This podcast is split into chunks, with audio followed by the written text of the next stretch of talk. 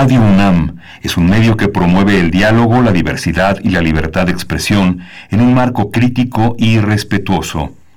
Los comentarios expresados a lo largo de su programación reflejan la opinión de quien los emite, mas no de la radiodifusora. Radio UNAM presenta Primer Movimiento. El mundo desde la universidad.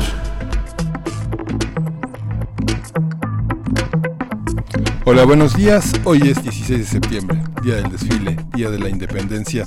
Berenice Camacho, estamos en primer movimiento. Buenos días. Muy buenos días, Miguel Ángel Quemain. Así es.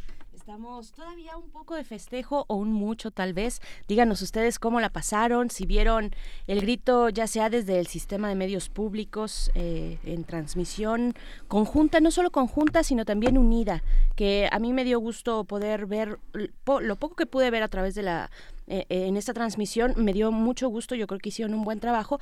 Yo estuve en el Zócalo, no pude tomar nota de, cómo fue el conjunto de la transmisión, pero me dio gusto ver que fue unida.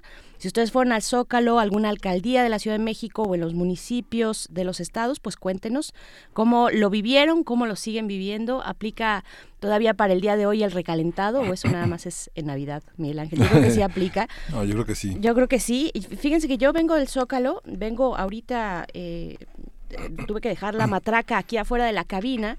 Y me tocó ver hace unos momentos una parte del despliegue ya de llegada de la Marina, de la Defensa, de los cadetes, en fin, eh, ya las vallas dispuestas de una manera diferente a como las vimos ayer en la noche. Eh, para que tenga lugar pues el día de hoy, en unas horas más, el desfile militar. Así que literalmente yo vengo del Zócalo, además de una inmersión que, que dispuse y me propuse de eh, iniciar el sábado y terminó pues el día de hoy. Por suerte puedo encontrar transporte para regresar, para estar aquí en cabina. Y pues creo que un grito muy especial, Miguel Ángel. No llovió, se asomó la luna. Eh, el despliegue de la Secretaría de, Seguridad Ciudadana eh, para la Ciudad de México y también la presencia en general policíaca y militar pues fue muy sorprendente. A mí me, me llamó bastante la atención, muchos elementos resguardando la seguridad. Eh, pero no vi excesos por parte de, las fuerzas del Estado, no vi excesos, no vi revisiones excesivas, eh, incómodas, no vi nada de eso.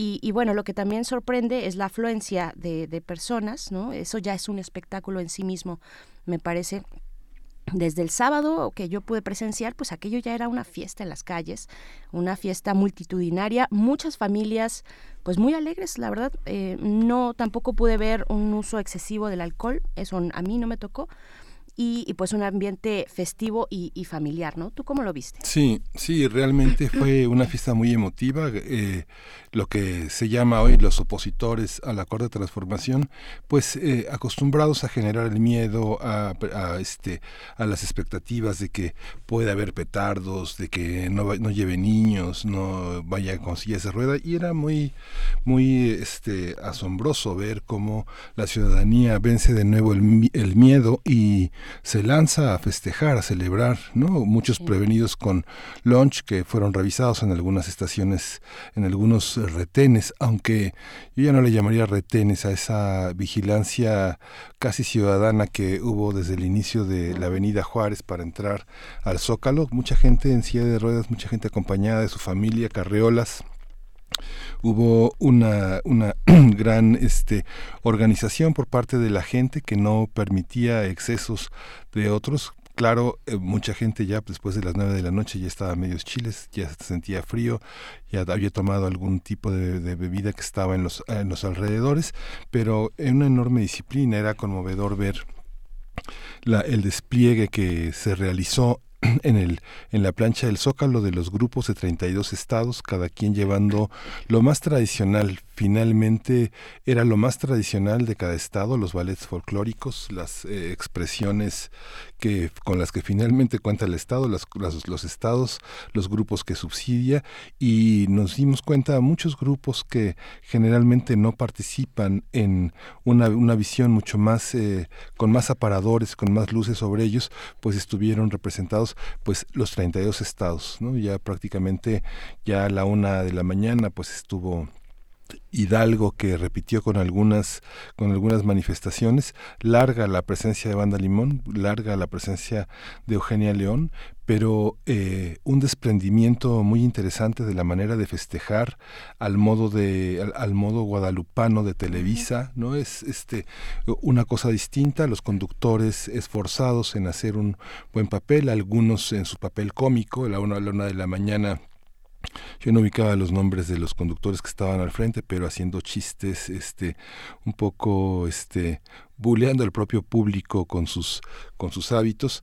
Pero bueno, el sistema público de radiodifusión hizo un gran papel, tienen mucho que aprender, tienen mucho que, desprenderse de los hábitos eh, de locución y de conducción de Televisa. Faltó crónica, faltó encuesta, faltó cobertura, faltó un trabajo periodístico menos de menos de eh, presencia de relatar lo que está haciendo, ¿no? Digamos, ahora vemos a una persona de rojo y estaba la persona de rojo en la pantalla, sino un trabajo más de interpretación, pero conmovedor el discurso del presidente, la soledad de la pareja eh, en, el poder en el balcón, sin esos hijos que antepuso este Fox en su toma de posesión, digamos, después de tres sexenios de ridículo, de imbecilidad, eh, vemos a, una, a un presidente que, que tiene un discurso, que tiene valores y que es apoyado por la gente, ¿no? Eso es algo fundamental, ¿no? Así es, así es. Muchísimo apoyo. Fíjate que yo no escuché...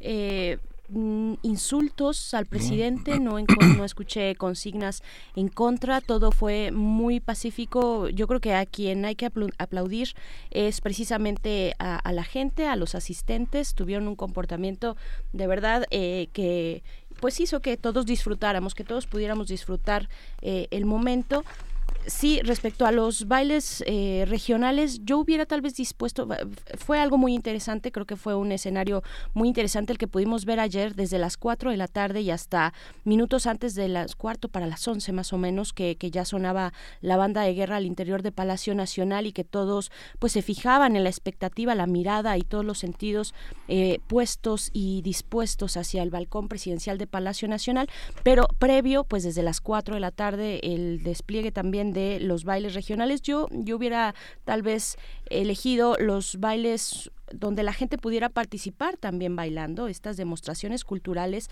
eh, de los ballets folclóricos y, demás expresiones, yo hubiera dispuesto hacia el final, digamos, donde aquellos donde la gente pudiera bailar, porque, porque fue una, una larga espera, una larga expectativa y hacia el final creo que hubiera sido eh, bueno, hubiera sido interesante que la gente pudiera bailar también en algún momento escuchando algunas de las propuestas que tienen los estados. Eh, ahí, ahí varió un poquito, de pronto teníamos el papel más de espectadores, ¿no? Más de espectadores que de, eh, pues de partícipes, digamos, de estas, de estos bailes regionales. Pues bueno, creo que eso hubiera aminorado eh, un poquito la, eh, pues, pues el, cansancio ya de tantas horas alrededor del zócalo, ¿no? Sí, tienes razón. Esa es una experiencia que tendrán que asumir y que tendrán que desarrollar porque justamente todo pasa en un escenario de cuarta pared, ¿no? Hay una parte en la que la, que también quienes celebran están acostumbrados también a una manera de de celebrar muy tradicional y cuesta trabajo desembarazarse de sus hábitos. Yo creo que esta insistencia del presidente de que hay propios y propios eh, miembros de su gabinete que no han entendido y han salido, que no entienden el, tema de la cuarta transformación, justamente ellos también tienen que entender el tema de la cuarta transformación y tratar de pensar distinto. Es, es, es muy complejo y es difícil. ¿no? Así es, así es. Y pues bueno, el, el grito en sí, eh, estos 20 vivas que, que para algunos y, hasta se hicieron toda serie de chistes en las redes sociales sobre los 20 vivas y cuánto iba a durar aquello, a mí, a mí yo, yo lo percibí eh, como, como un grito muy rápido y muy simple. Sí. este Andrés Manuel salió a lo que salió, eh, fue, fue rápido eh, la mención en los vivas a Hidalgo, Morelos, este Ortiz de Domínguez, Allende, Leona Vicario y otros, los nuevos, Madres y Padres de la Patria, los héroes anónimos, el heroico pueblo de México, las comunidades indígenas y después los conceptos como libertad, justicia, democracia, la soberanía también, la fraternidad universal, la paz, la grandeza cultural de México y después tres, fueron tres vivas a México. Sí, y desde la semana se había anunciado el reconocimiento a Valentín Campa, a Otón Salazar, a Alberto Castillo, a Salvador Nava y a Daniel Cabrera, ¿Quién nos recuerda? ¿Ustedes recuerdan quiénes son estos personajes que han contribuido a la, a la libertad, a la democracia, a la soberanía de México, a la fraternidad universal, a la paz, a la grandeza cultural? Valdría la pena que los recordáramos. Prácticamente la celebración del grito empezó desde el lunes pasado, así que vale la pena hacer ese seguimiento pues de congruencia. El primer grito fue en 2007, el segundo en 2008, el tercero en 2011 y el último en 2015 en contextos en los que pues ya estaba muy claro en qué consistía la transformación que quiere hacer Andrés Manuel López Obrador. Pues sí, y otra mención también importante, fundamental al servicio de limpia de la Ciudad de México. Sí. De verdad, qué trabajo extraordinario. Les, les comentaba que, bueno, yo vengo de allá, básicamente temía no poder encontrar un transporte que me trajera de vuelta, pero al momento de, pues de caminar pocas cuadras, poco, en realidad muy muy poco para poder encontrar un transporte, pues pude ver eh, este trabajo impresionante que, que, que realizan los trabajadores de limpia de la Ciudad de México durante el festival eh, y durante todo el día de ayer sí me hubiera gustado ver más botes de basura, por ejemplo. Estaban los que siempre están ya de fijo en, en, la plancha, digamos, en los alrededores, en las calles alrededor del Zócalo, uno que otro contenedor, pero eh, me hubiera gustado ver un poco más, tal vez. Eh, y sin embargo, la, la, plancha ya hacia el cierre no era particularmente, particularmente, sí, un, un basurero, ¿no? Este, creo que la gente también en ese sentido pues, pues lo hizo bien, me parece. Sí, sí, fue muy interesante. Yo creo que habrá que repasar. Hoy a las 11 de la mañana inicia el desfile, parten del Zócalo y llegarán hasta el Campo Marte. Va a ser muy interesante el despliegue de la Guardia Nacional y bueno, todo lo que hay alrededor, pero bueno, no todos eran buenas noticias. Eh, ayer justamente en las primeras planas se desplegó esta protesta del subsecretario de Derechos Humanos Alejandro Encina por la liberación de los policías involucrados en el caso de Ayotzinapa y se declaró verdaderamente una este una batalla contra la impunidad y el manejo, la impartición de justicia por parte de, del juez que llevó el caso. Y bueno, habrá mucho que decir en, en esta semana que, que, ya empezamos a transitar. Así es, pues bien, así es como eh, tenemos para ustedes esta breve crónica de lo ocurrido desde nuestra perspectiva, desde nuestros ojos. Ustedes compártanos, por favor, también es eh, importante, queremos saber cómo la pasaron, qué comieron, si fueron o no fueron alguno de los eh, centros, de los zócalos de su ciudad, de su, de su municipio o de la Ciudad de México, en las alcaldías, en el zócalo capitalino, cómo lo vivieron, cómo les fue. Eh, ¿qué, les pareció el grito en sí mismo? ¿Qué, les pareció esta la mención? Eh, estas nuevas ideas que el presidente eh, pone en la mesa, pone al frente, al frente de, un discurso tan importante como el de el 16, bueno, el 15 de septiembre. Y pues hoy vamos a tener un inicio de medio ambiente. Vamos a conversar con el doctor Fernando Ortega Gutiérrez, investigador de emérito del Instituto de Geografía de la UNAM, experto en petrografía de rocas metamórficas y magmáticas y meteorítica y planetología. Con él vamos a conversar acerca de un mineral que vino en un meteorito. Y vamos a tener, como todos los lunes, la música de las Américas en tus oídos, con la colaboración de Guillermo Teo Hernández. Él coordina el catálogo de música de concierto de la Fonoteca Nacional y habla sobre la primera audición en la radio del Prometeo de Carlos Chávez. Bien, también para nuestra nota nacional conversaremos con el doctor Malaquías López Cervantes, profesor del Departamento de Salud Pública de la Facultad de Medicina de la UNAM. Vamos a platicar con él acerca de la epidemia del dengue, de las dimensiones, de cómo acercarnos a, este, eh, a esta cuestión de salud en nuestro país. Vamos a tener también esta mesa, vamos a tener una mesa del día que vamos a hablar sobre cómo se construyen eh, los grandes nombres de la historia de México. Vamos a conversar con el doctor Alfredo Ávila, él es investigador del Instituto de Investigaciones Históricas de la UNAM, un colaborador habitual de Primer Movimiento, que hoy va a estar con nosotros de una manera excepcional en lunes tratando de desentrañar este tema. Y va a estar Rebeca Villalobos, ella es doctora en Historia por la UNAM, es profesora de tiempo completo de la Facultad de Filosofía y Letras de la UNAM. Oigan, pero antes, a las 8.45 aproximadamente, vamos a jugar todos, entre todos vamos a jugar lotería, vamos a hacer una lotería radial, así es que vayan eligiendo su plantilla, ya está en nuestras redes sociales, arroba PMovimiento en Twitter, Primer Movimiento UNAM en Facebook, ya la producción eh, pues dispuso, hay una serie de cuatro plantillas para que pues para ver para ver quién quién gana y los primeros los primeros en gritar lotería en redes sociales pues van a tener un regalo.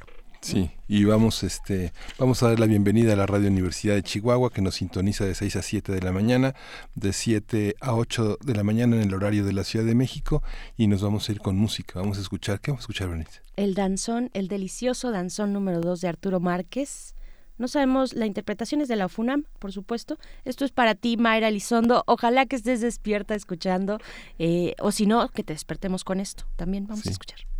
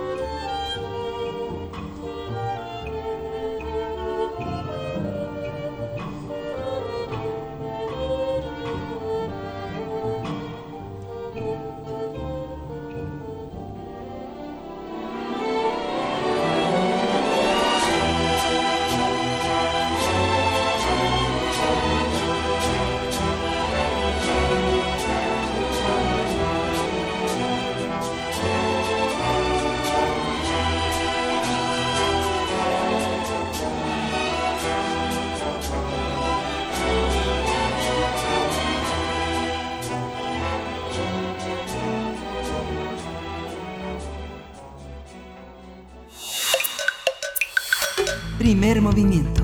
Hacemos comunidad. Lunes de Ciencia. En 1951, en la ciudad de Bederburn, Australia, fue encontrado un pequeño trozo de 210 gramos que pertenecía a un meteorito que cayó en la Tierra. Desde entonces, el meteorito ha sido examinado hasta el punto en que solo permanecen intactos 71 gramos de la roca espacial. En la más reciente investigación dirigida por el experto en mineralogía del Instituto de Tecnología de California, Chi Ma, se descubrió una composición rara del mineral, del mineral de carburo de hierro en las capas más profundas del meteorito. El nuevo mineral fue nombrado Edscotite de, en honor a Edward Scott, experto en meteoritos de la Universidad de Hawái. Algunos científicos han formulado la teoría de que el meteorito era parte del núcleo de un antiguo planeta que desapareció hace millones de años. Esto explicaría las condiciones bajo las cuales el carbón se combinó con otros metales y formó este mineral. Pese eh, a su origen espacial, el Edscotite ya era conocido como en, nuestro mundo. Esta composición se encuentra comúnmente en las fundidoras como parte del proceso de ejercer presión y calor al hierro para obtener acero. Sin embargo, los científicos a cargo del estudio afirman que nunca antes se había confirmado que este proceso ocurriera naturalmente. A partir de la nota sobre el descubrimiento de un nuevo mineral, hablaremos sobre la verdad o no de este hecho, cómo se ha traído el tema en los medios y por qué ha sido de este modo así como lo que implica este descubrimiento. Para ello nos acompaña en la línea el doctor Fernando Ortega Gutiérrez, investigador emérito del Instituto de Geología de la UNAM. Él es experto en petrografía de rocas metamórficas y magmáticas, en meteorítica y en planetología. Bienvenido, doctor Fernando Ortega. Muy buenos días. Gracias por estar esta mañana de lunes, de día eh, festivo, eh, con nosotros y con la audiencia de Primer Movimiento. Muy buenos días. Muy, muy buenos días.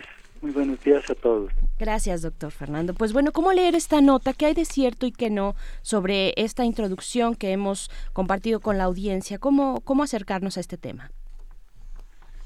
Sí, mire, yo creo que esto se empieza desde considerar el tipo de meteoritas eh, este que eh, caen en la Tierra y existen tres tipos fundamentales que son las metálicas, que son estas de hierro níquel, las pétreas que se parecen a las rocas de la tierra y mixtas que tienen metal y roca. Entonces este tipo de fenómenos pues es muy frecuente que ocurra en la tierra y ahora con esta noticia que nos dan en efecto es una meteorita metálica que cayó en Australia, bueno, la encontraron allá en el 51, le hicieron estudios, la clasificaron, etcétera, pero encontraron un carburo de hierro que en efecto nunca se había identificado en meteoritas. Eh, en forma natural sí la, la, han encontrado aquí en la Tierra, bueno, no en forma natural, sino más bien, usted lo decía, no en las fundiciones. Entonces, este tipo de, de carburos que se combinan con hierro necesitan pues ah, varias condiciones para formarse. Primero que la prácticamente no existe oxígeno en, en el momento en que está precipitando el cristal desde luego que esté profundamente sepultado en el núcleo de algún cuerpo eh, asteroidal o planetario y, este que existe el carbón. Entonces con este tipo de de este condiciones se va a tener la formación de los eh, carburos que hay como tres tipos de carburos en, en este tipo de meteorito y este es uno nuevo que lo encontraron. Bueno ya lo identificaron como tal aunque ya lo habían eh, estudiado, lo habían clasificado, etcétera, pero no se había demostrado formalmente la existencia de un nuevo mineral que le llamaron eh, escotita. claro. ¿Y, y cómo, cómo es posible para la ciencia? ¿Cuáles son los procedimientos científicos, la tecnología cada vez con la que se, se cuenta eh, para saber si un mineral es nuevo o, o no? ¿Cuáles son las pruebas que se deben realizar? Sí, hay toda una formalidad que dirige la Asociación Americana de eh, Mineralogía para que las condiciones se den y pueda en efecto considerarse un mineral nuevo. Y esto es desde luego que se hagan sus estudios de la química y de su física y de su cristalografía, es decir, determinar la composición y la estructura del mineral. Una vez que hacen todas las eh, pruebas y se cumple con esas condiciones, entonces ya se hace una publicación formal y se acepta ya por esta asociación internacional. claro. Eh, ¿y, qué tan qué tan común es que esto ocurra, doctor Fernando Ortega? ¿Qué tan común es que se encuentren nuevos, en este caso, nuevos minerales? Eh, eh, y, cómo y cómo digamos funciona también el circuito de la comunidad comunidad científica para analizarlos para estudiarlos para compartir sus sus propiedades sus posibilidades también Sí, bien, mire, eh, bueno, en el, en el planeta Tierra se han identificado más de 5.000 minerales, de tal manera que, eh, pues yo creo que uno cada semana, uno cada mes está siendo descubierto nuevo, un nuevo mineral. En el caso de las meteoritas, desde luego, esto es mucho más uh, raro que esto ocurra. para darle un ejemplo, se conocían solamente 10 minerales en las meteoritas en 1876 para 1976 ya había aumentado la cuenta a 41 minerales en, en las meteoritas. Ahorita ya hay más de 900, pues debe andar entre 500 y 900 minerales los que se han encontrado, no nuevos, sino en general, ¿no? Porque ahí en, los, en las meteoritas pues se encuentran todo tipo de compuestos como son elementos, carburos, nitruros, fosfuros, sulfuros, óxidos, fosfatos y silicatos. O sea, básicamente son los mismos minerales que se encuentran en la Tierra, pero excepcionalmente por esas condiciones tan peculiares en que se precipitaron estos materiales cuando casi no había oxígeno, se, precipitaba, se precipitaban en el vacío al principio, o bien ya cuando se habían eh, reunido en planetas y, y asteroides, entonces ahí ocurría una diferenciación y el, se fundía esta parte del, del, planeta y al fundirse el hierro que pesa más con el níquel arrastraba varios otros ah, minerales y, eh, compuestos para formar su núcleo rodeado por una costra fundamentalmente hecha de óxidos y silicatos. Entonces es la estructura que, que se maneja prácticamente para todos los planetas o cuerpos eh, este, petros que le llaman, como podrían ser Marte, la Tierra, Venus y Mercurio. Estos les llaman planetas terrestres por tener esa condición. Un núcleo metálico, un manto de, de, rocas y óxidos, y esto constituiría la estructura de todos aquellos cuerpos que alcanzaron el tamaño suficiente para que eh, el calor lo conservaran, se fundiera a su interior y se separara el hierro de los silicatos y los óxidos. De toda esta cantidad de minerales, eh, ¿qué cantidad de minerales existe en la Tierra susceptibles de ser explotados? Porque prácticamente es a partir de su explotación que aparece su popularidad, ¿no? Este, más que a partir de su estudio. Sí, bueno, es eh, típico, ¿no? Que la historia sí lo maneje, la edad de piedra, edad del hierro, etcétera. Ahora estamos, bueno, pues en la edad de los electrones, ¿no? Eh, este, entonces, pues sí se tiene esa esa situación de que la, la industria minera, o sea, la explotación de la naturaleza y los metales para construir la civilización, pues ha sido, vamos a decir, eh, eh, el motor, ¿no? Que ha impulsado el estudio de la, de la mineralogía a nivel mundial, particularmente en México, pues prácticamente nuestra historia moderna después de la, ya durante la colonia, se basa justo en el estudio de los minerales, porque pues éramos un país, o sí, seguimos siendo un país muy rico en oro y plata, pues de ahí esa situación de la, de la conquista. Entonces, bueno, pues sí, en efecto, yo creo que el estudio económico, del valor económico de los minerales es lo que ha guiado mucho la investigación. Pero aparte de eso, pues desde luego la misma curiosidad científica del ser humano por generar conocimiento nuevo, por explicar fenómenos, pues ha hecho que eh, eh, una gran cantidad o la inmensa mayoría de los minerales que se conocen, pues los haya guiado, su investigación ha sido guiado por la curiosidad científica más que por su valor económico. Claro, para el caso de mineral, bueno, de minerales, minerales eh, como este, la excotita, que es de la cual estamos eh, conversando, doctor Fernando, ¿cómo es el resguardo de los minerales que son escasos en la Tierra? Eh, vaya, me, me, queda claro y parecería obvio que, que, aquellos que se encuentran en abundancia pues no, no, no tienen este, eh, digamos, protocolos de resguardo por parte de la ciencia, de los institutos, pero para el caso de los que sí, ¿cómo, cómo, se, cómo se lleva a cabo este resguardo? ¿Cómo puede la comunidad científica tener acceso para sus investigaciones a este tipo de materiales? Sí, mire, yo creo que el estudio de los minerales se da, como prácticamente toda la ciencia, se da en diferentes terrenos. Uno ya lo mencionamos, es el económico. Otro terreno, pues, es la investigación científica de los minerales y el otro es la exhibición, o sea, la difusión de ese conocimiento que, que se crea eh, por, por la investigación científica. Entonces, eh, los minerales bonitos, los que le llaman tipo gemas, porque atraen mucho por su eh, valor estético, pues esos se exhiben en colecciones, en los museos. En el caso de México, pues tenemos nosotros el Museo de Mineralogía, que se encuentra acá en el Museo de Geología, pero hay una sala muy grande donde se exhiben los minerales más conocidos, más bonitos, ahí se pueden este, analizar eh, especímenes extraordinarios mexicanos o del extranjero.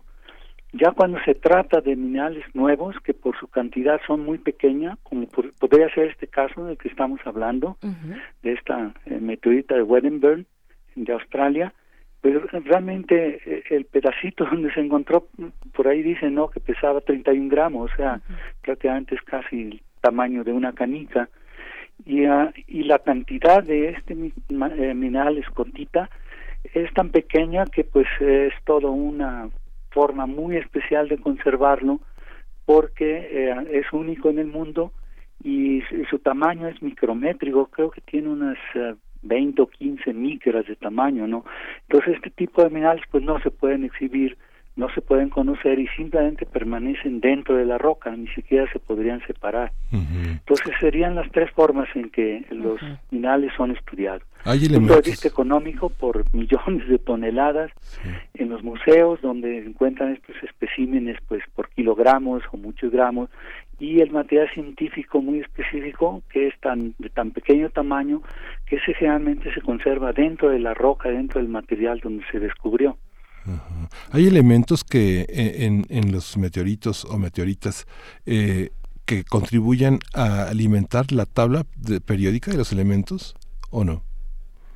Pues mire, se ha especulado mucho respecto a que varios de los que les llaman más bien elementos transuránicos, o sea, súper pesados que pesan más que el uranio, de eso se han creado mucho, eh, muchos de ellos en el laboratorio, pero en forma natural sí se han encontrado ah, elementos como el tecnesio, por ejemplo, y varios isótopos que son como variedades que tienen eh, mayor o menor masa, pero básicamente la misma composición se han encontrado, eso sí, multitud de isótopos nuevos dentro de los materiales que conforman a las meteoritas.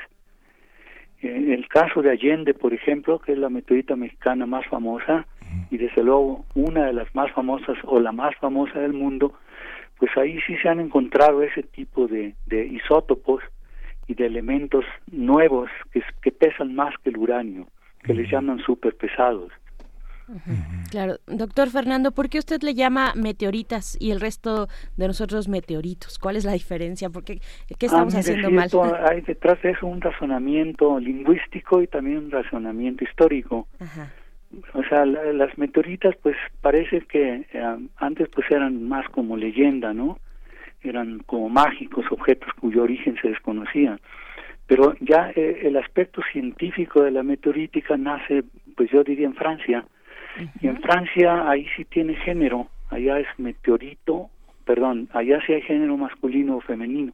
Y las meteoritas se les llamó así porque prácticamente todas las rocas, todas las rocas que se conocen, que son miles y miles de variedades, llevan eh, este el, eh, el sustantivo el sustantivo femenino como son las riolitas y las andesitas, y, pero eh, por razones históricas las primeras rocas que se encontraron en mucha abundancia en la Tierra llevan el género masculino, que son los basaltos y los granitos.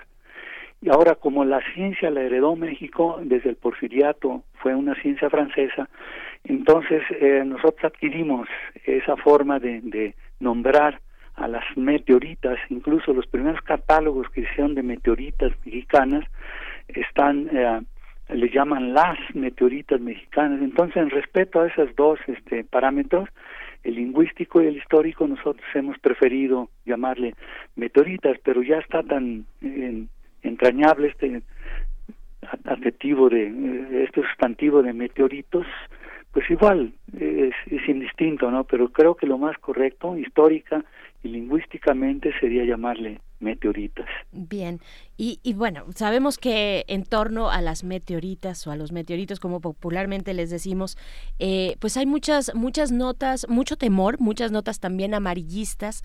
Eh, ¿qué, es lo que sabemos? ¿Cuántas meteoritas eh, llegan a la atmósfera terrestre o cuántos meteoritos, como le decimos comúnmente, llegan a la atmósfera terrestre? ¿Sabemos aproximadamente y, y, cómo, y cómo, cuál es el seguimiento que se le da por parte de los científicos, doctor Fernando? Sí, ahí, creo que el factor fundamental es el tamaño. Ajá.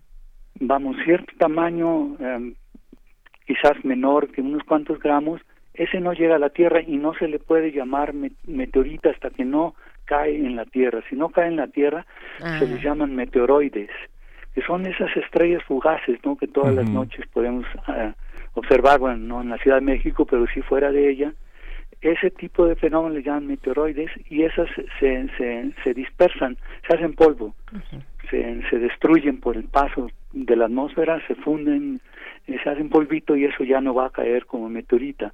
Entonces necesitas superar, no sé, quizás algunas decenas de gramos para que éstas puedan atravesar la atmósfera, aunque se, se rompan en la parte superior, pero los fragmentos sí pueden caer en la Tierra. Entonces en ese momento sí se llaman meteoritas y pues la inmensa mayoría de ellas, de las que caen, deben caer unas 20 o 30 al año, así suficientemente grandes como para que sean recuperadas, pues esas no representan básicamente ningún peligro.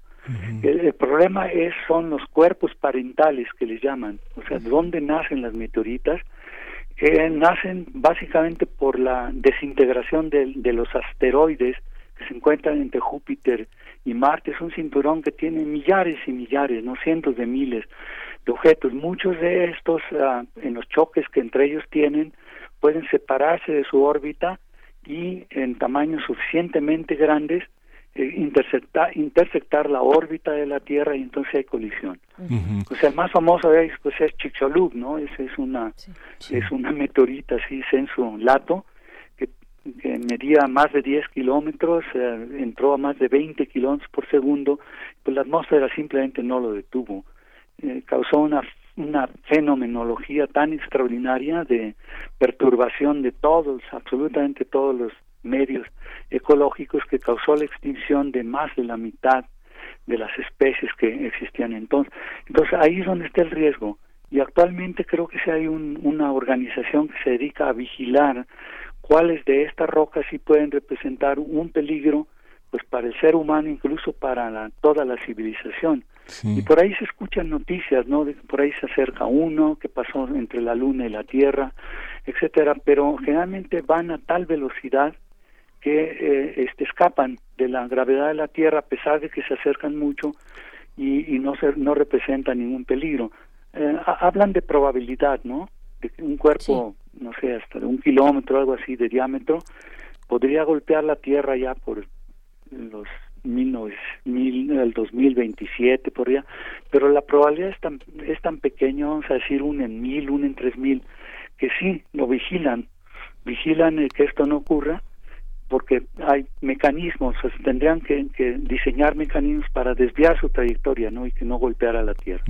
Entonces serían esos tres, este, uh, órdenes de dimensión, aquellos que pueden extinguir la mayor parte de las especies, otras que pueden causarle daño sustancial a, la civilización y los pequeños cuerpos que por pues mala suerte sí le puede caer a alguien en, en, la cabeza. Y ya ha ocurrido, ¿no? Ah, ha ocurrido que se han golpeado, estos meteoritas han golpeado, eh, este, atraviesan los techos, hay un caso muy famoso, creo que también en Australia, de una que atravesó el techo de, de una casa y le pegó a una a una señora en su cadera y bueno pues le hizo una herida ahí. U otra no que cayó cerca en Nueva York le pegó un automóvil le deshizo la cajuela y luego ese automóvil por la, el extraordinario del fenómeno lo vendió en una cantidad exorbitante de dólares no por el valor que adquirió. Pero por qué no caen en las ciudades No, no, sí caen en, Nueva York, del que habla es en Nueva York, ¿no? El del taxista. Sí, esa, esa cayó en la ciudad, claro que porque la Tierra pues tiene 500 millones de kilómetros cuadrados, de los cuales más de 300 millones están en el océano, pues la inmensa mayoría de los cuerpos estos se precipitan en zonas que no son urbanas, que es en los océanos, en las selvas, en los desiertos, etcétera, ¿no? Pero sí caen en, en las ciudades, sí pueden caer, y hay varios casos no reportados mm. donde ha ocurrido eso. Yo no recuerdo, bueno, eh, no es una ciudad, pero sí un pueblito, Allende, ¿no?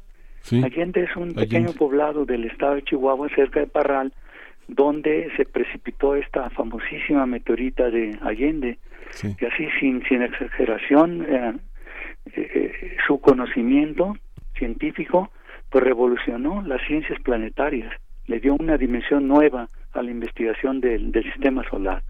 Y esto se debió a que se precipitaron varias toneladas, se supone que cayeron como siete u ocho toneladas, y, y entonces el material se pudo distribuir en todos los laboratorios del mundo, estaban preparados para recibir las rocas de la luna porque en ese en ese año ya venían hacia la tierra entonces recibieron ese regalo del cielo porque era escasísimo ese tipo de material como Allende era escasísimo. Entonces se distribuye en todos los laboratorios del mundo que tenían esas facilidades y empezó a, a ser estudiado. Y ahorita yo creo que es la roca más estudiada de, de toda la ciencia. Hay, hay, no sé, unas 14 mil o 15 mil, 15 mil menciones científicas, publicaciones, eh, páginas, etcétera, que mencionan Allende. Claro, doctor Fernando Ortega, antes de despedirnos eh, de esta conversación, eh, mencionaba que para el caso de las meteoritas, es, es decir, aquellas que logran cruzar la atmósfera, o, mm, no, perdón, de, de, los meteoroides, los que no cruzan, que vienen en trayectoria, pero mencionaba eh, algunos mecanismos para poder interceptarlos, aquellos que puedan representar, digamos, un peligro mayor para, para, para el planeta, ¿no? Para nuestro planeta. ¿Cuáles son esos mecanismos y quién se encarga de, pues, en su momento, ojalá no, no tengamos que utilizarlos, pero quiénes serían las instancias que se encargarían de interceptar, desviar, no sé qué sean los que se involucren, doctor Fernando. Sí, mire, yo creo que la agencia más importante que estudia este fenómeno y los, las posibilidades todavía muy especulativas de cómo desviar la trayectoria o destruir al cuerpo antes de que llegue a la Tierra es la, la Agencia Nacional de Estudio del Espacio, la NASA, ¿no? National Administration of Space Research. Esa es la NASA, es la que estaría estudiando cuáles de estos cuerpos sí van a representar un peligro real, porque hay cerca de, me parece, ¿no? Por ahí va el número, unos dos mil o tres mil de estos cuerpos que sí pueden representar un, un, un peligro. Pero insisto, la posibilidad es tan pequeña que, este, pues, pero vale la pena que se estudie porque si no, si, si uno de ellos por, por esa mala suerte llega a chocarla con la tierra y cae en un sitio muy poblado, pues va a ser una, una destrucción masiva ¿no? de seres humanos y de bienes.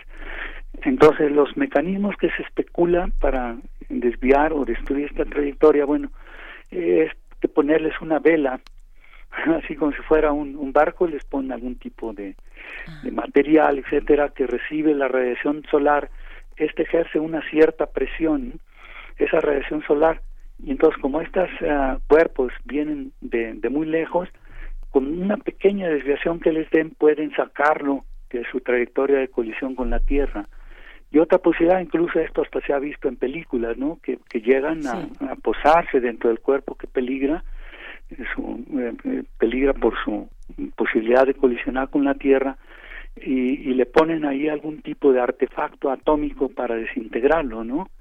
Entonces son los mecanismos que se especulan para eh, poder eh, protegerse de ese fenómeno en caso de que exista una posibilidad real, ¿no? Es decir, factible de que esto pueda ocurrir. Pero insisto, esto no es, eh, y pues ya tenemos desde, desde cuando Chernobyl fue la última, no, este Chelavinsky, perdón, estaba pensando en otra cosa.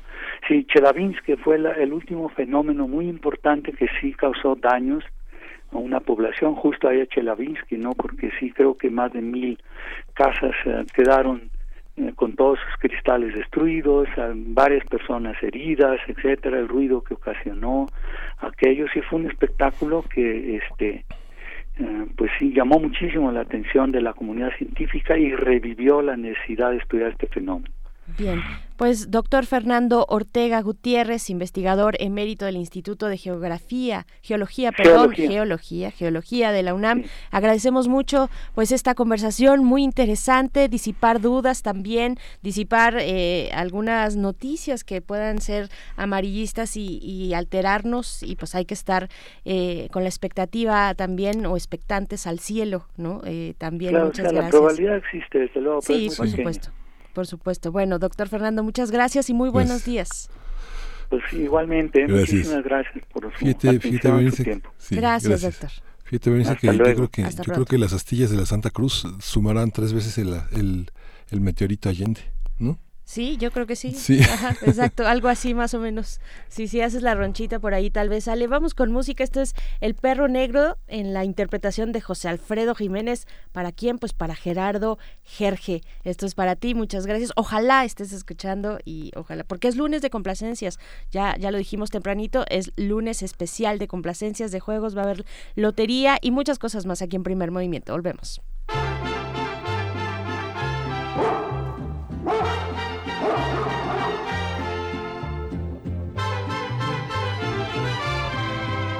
Al otro lado del puente de la Piedad, Michoacán, vivía Gilberto el Valiente, nacido en Apatzingán, siempre con un perro negro que era su noble guardián.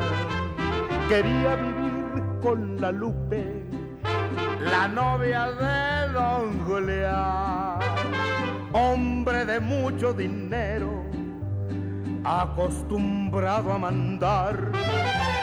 Él ya sabía de Gilberto y lo pensaba matar. Un día que no estaba el perro, llegó buscando al rival. Gilberto estaba dormido, ya no volvió a despertar en eso se oye un aullido, cuentan de un perro del mal, era el negro embravecido que dio muerte a don Julián.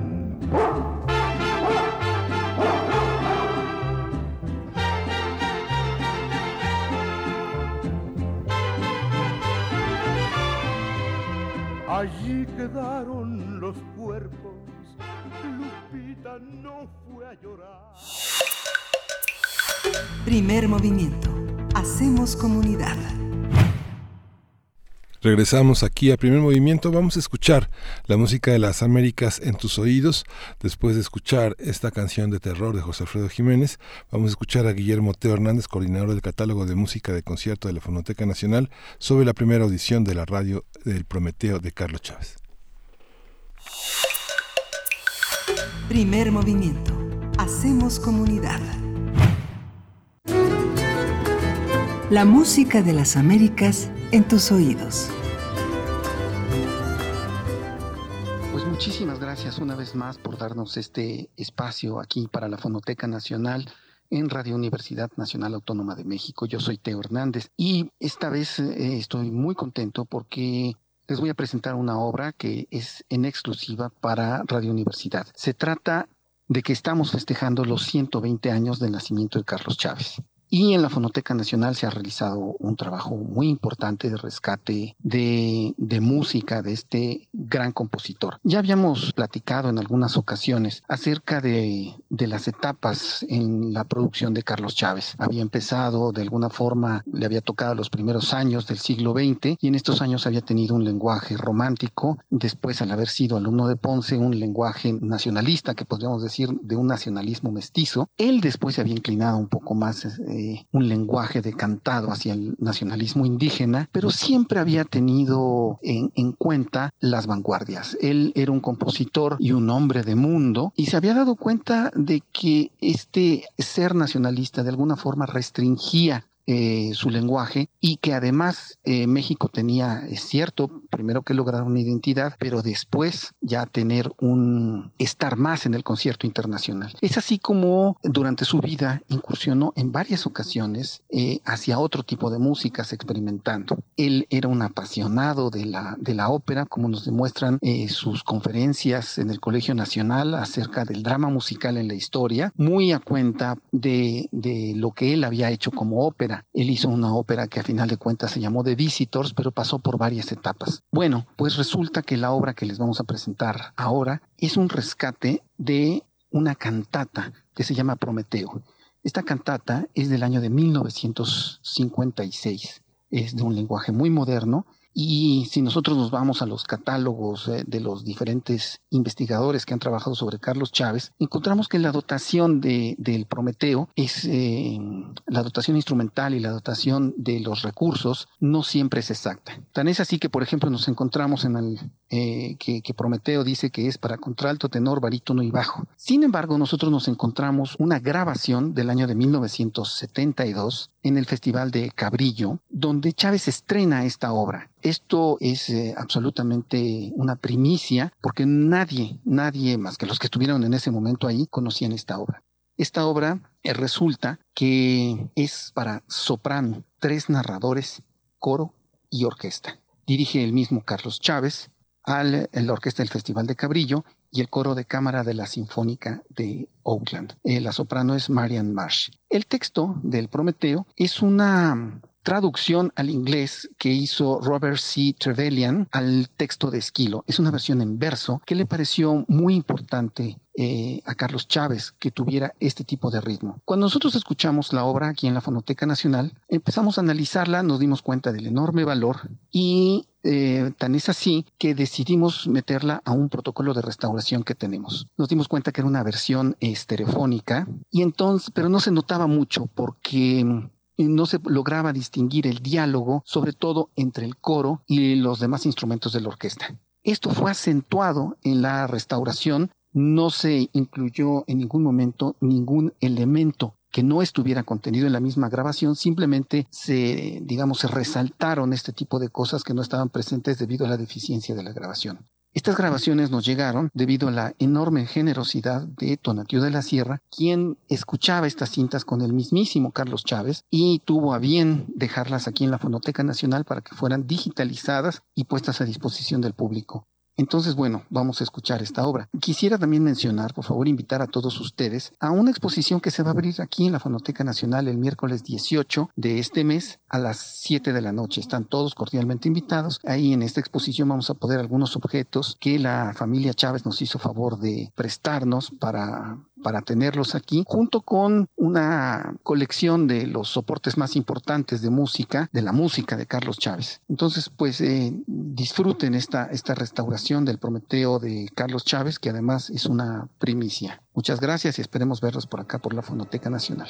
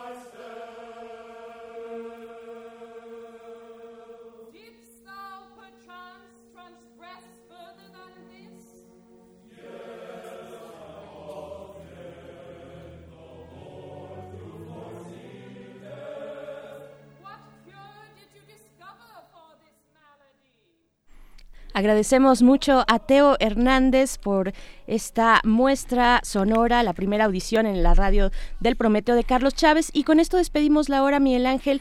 Eh, vamos a nuestra segunda hora. Despedimos también a la Radio Universidad de Chihuahua. Sí, hasta la próxima hora. Así es, vamos al corte.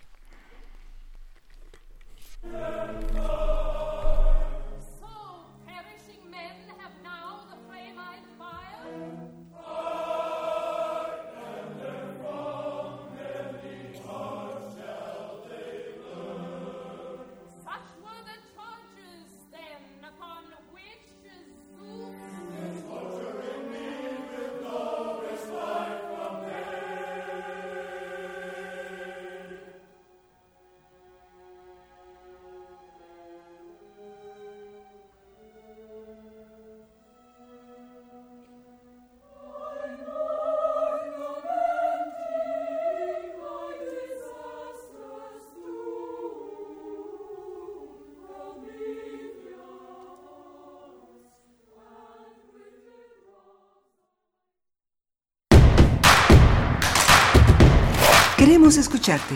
Llámanos al 55 36 43 39 y al 55 36 89 89. Primer movimiento. Hacemos comunidad. En este espacio, la palabra es la ruta y la poesía el destino. Navega por la intimidad de una carta y su mar de letras. Solo necesitas un papel porque aquí se vale escribir, imaginar y crear al compás de la letra. Al compás de la letra. Acompaña a la poeta María Ángeles Comezaña en esta aventura literaria. Todos los jueves a las 18 horas por el 96.1 de FM. Radio UNAM. Experiencia sonora.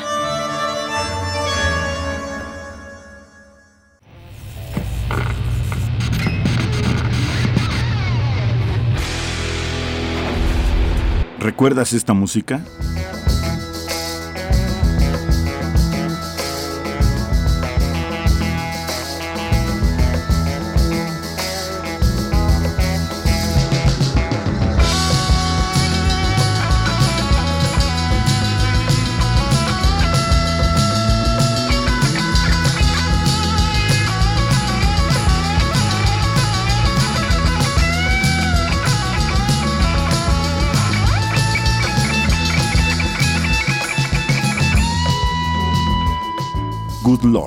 Paladin, 1972. Recuerda y revive con nosotros cuando el rock dominaba el mundo. Todos los viernes a las 18.45 horas por esta frecuencia, 96.1 de FM. Radio UNAM, Experiencia Sonora. La tendencia entre los jóvenes al uso y abuso de la bebida se ha venido incrementando de manera alarmante en los últimos tiempos. Si crees que eres uno de ellos, no lo dudes, infórmate. Mayor información al 5705-5802. Lada sin costo 01800-561-3368. En Movimiento Ciudadano sabemos que no te equivocaste al votar por un cambio. No te equivocaste al votar por un mejor futuro, aunque vayamos hacia el pasado. No te equivocaste en votar por la honestidad, aunque sigan la mentira y la manipulación. No te equivocaste al votar por la educación y la ciencia, aunque quien gobierna la desprecia. Hace un año no te equivocaste y no puedes hacerlo ahora. No dejemos de exigir que el cambio por el que votaste se haga realidad. Movimiento Ciudadano, el movimiento de México. ¿Te ofrecieron un trago o un cigarro? ¿O un churro? Natacha. Y te dijeron que no pasa nada. ¿Seguro que no pasa nada? Antes de entrarle, deberías saber lo que las sustancias adictivas pueden causar en tu cuerpo. ¿O te gusta andar por ahí con los ojos cerrados? Mejor llama a la línea de la vida de Conadic 800-911-2000 cualquier día a cualquier hora. Aquí te escuchamos. Juntos por la paz. Estrategia Nacional para la Prevención de las Adicciones. Gobierno de México. ¿Tienes mal de amores? No te vayas. ¿Pasas las noches en una cama helada y solitaria? ¿Sientes que lo diste todo y aquella personita ni siquiera te invitó al cine? Hay el amor y sus malentendidos Intersecciones tiene la cura que estabas buscando.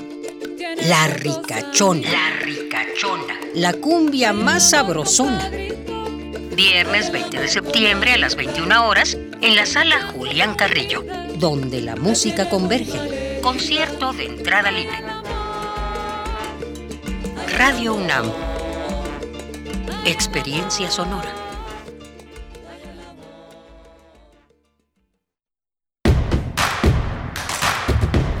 Síguenos en redes sociales. Encuéntranos en Facebook como Primer Movimiento y en Twitter como arroba PMovimiento. Hagamos comunidad.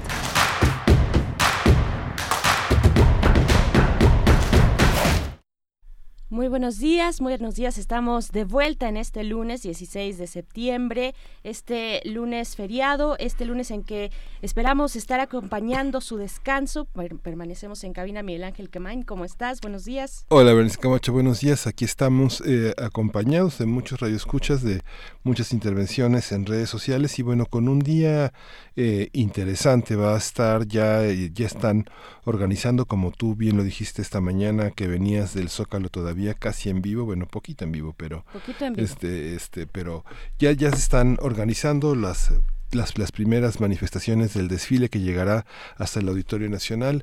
Para quienes viven en la Ciudad de México hay que recordar que el Metrobús modifica su servicio, ah, no hay servicio en la línea 1 en la estación de Hamburgo, tampoco en la estación 3 en las estaciones de Mina y el Metro Hidalgo, el, la estación Hidalgo del Metrobús en la línea 4, que es la de Isabela Católica Buenavista, la Merced San Lázaro, no hay servicio en circunvalación, las cruces en el Museo de la Ciudad y Pino Suárez, y el servicio será ininterrumpido hasta las 10 de la noche. Recuerde que cruzar reforma pues va a estar complicado antes de las 3 de la tarde. Para eh, los horarios del metro, bueno, desde las 7 de la mañana iniciaron con horario especial, horario de día feriado. Entonces, bueno, tome sus precauciones si es que ustedes se van a acercar a este desfile militar del 16 de septiembre. Ya se escucha el sobrevuelo de los aviones eh, aquí en la Ciudad de México, ya se pueden eh, escuchar también, como lo decías, bueno, eh, al inicio de esta emisión del día de hoy compartíamos, bueno, lo que estaba, se estaba viviendo un poco en el primer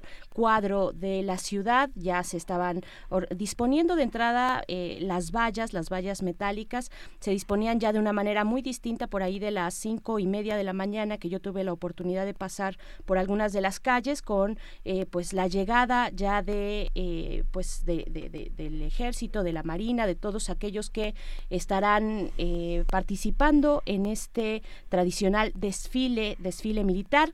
Pues díganos ustedes cómo cómo vivieron el día de ayer van a ir para el día de hoy tienen previsto seguir este desfile estar ahí o seguirlo a través de la televisión. Pues díganos en nuestras redes sociales le agradecemos mucho a Flechador del Sol que ya está por acá eh, escuchando primer movimiento. Ya también está por aquí, nos saluda Marco Fernández, Román Hernández García también, Diogenito, buenos días Diogenito.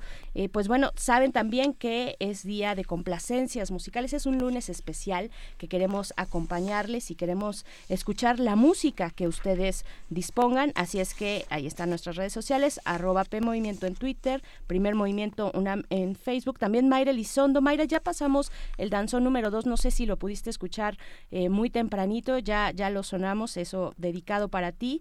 Y pues bueno, vamos a tener todavía mucho por delante, Miguel Ángel. Antes que nada, saludamos a la radio Nicolaita, que transmite por el 104.3 en Morelia. Saludos, ¿cómo lo vivieron también por allá? Saludos a la Universidad Michoacana de San Nicolás de Hidalgo. Pasó ese temor de los petardos en Morelia hace algunos años, que fue muy una situación muy triste, muy, muy difícil en términos de seguridad.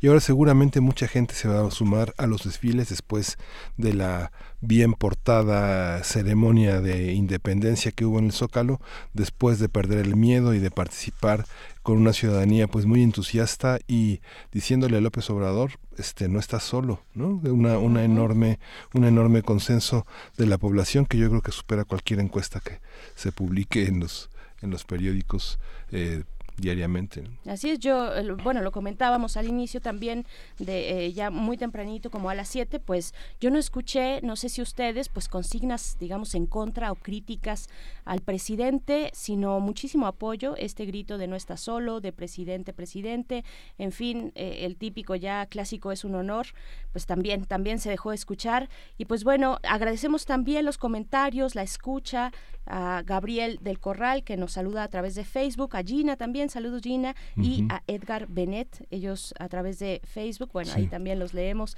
Y, pues bueno, vámonos con nuestra nota del día, vamos, a, vamos a escuchar, vamos a escuchar música. Y sí, Bernice, los últimos, los últimos, los últimos gritos fueron, los últimos nueve años fueron asesino, ¿no?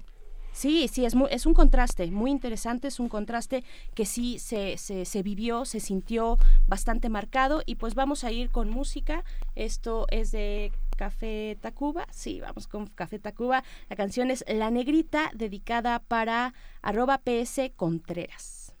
sigue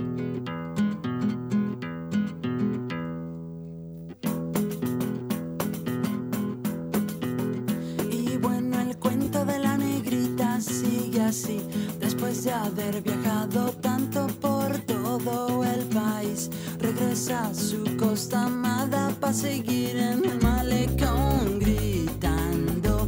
Vendo pescado frito con limón. Y si supieran las cosas que pudo ver, que no se parece a nada a los sueños de su niñez, la negrita no comprende de dónde fue que salió el cuento ese, que en otro lugar vives mejor. Porque es muy fácil de pensar que hay que viajar para triunfar, que aquí no hay oportunidad, que en otro lado sí la habrá. Aunque experiencia adquirió, nunca se pudo olvidar que su cadera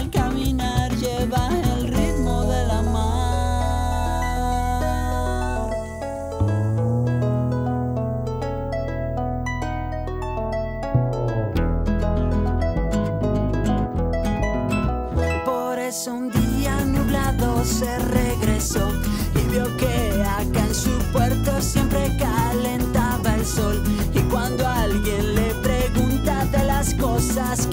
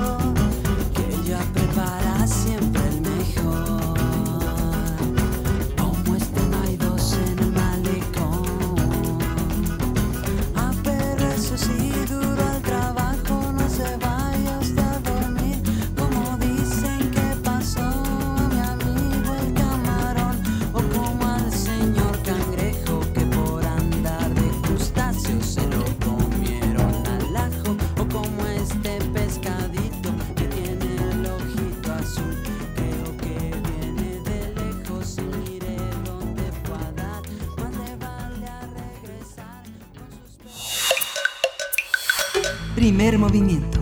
Hacemos comunidad. Nota del día.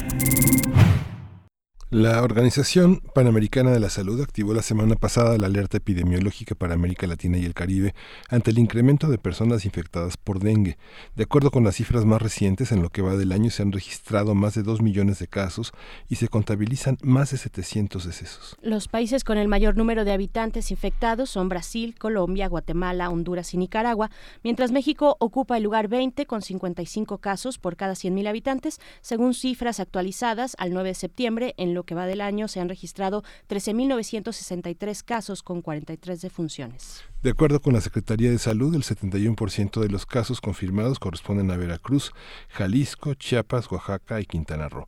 El estado más afectado es Veracruz, que presenta la incidencia más alta de 49.86% por cada 100.000 habitantes. Conversaremos sobre el dengue, qué lo ocasiona, cómo tiene que, cómo tiene que pasar para que se convierta eh, en epidemia y las políticas públicas que deben echarse a andar en este país y en otros para evitar su propagación. Para ello nos acompaña en la línea el doctor Malaquías López Cervantes, profesor del Departamento de Salud Pública de la Facultad de Medicina de, de la UNAM. Bienvenido, doctor Malaquías, muy buenos días. Muy buenos días, Berenice, Miguel Ángel. Es un gusto estar con ustedes y un saludo para toda la audiencia de Radio UNAM. Gracias, doctor. Al contrario, un gusto y, también reconocemos el esfuerzo en este día de descanso de conversar con nuestra audiencia, de informar acerca del el dengue. Eh, yo creo que podemos empezar describiendo qué es, qué es el dengue y cuáles son sus características, cómo se comporta en el cuerpo humano.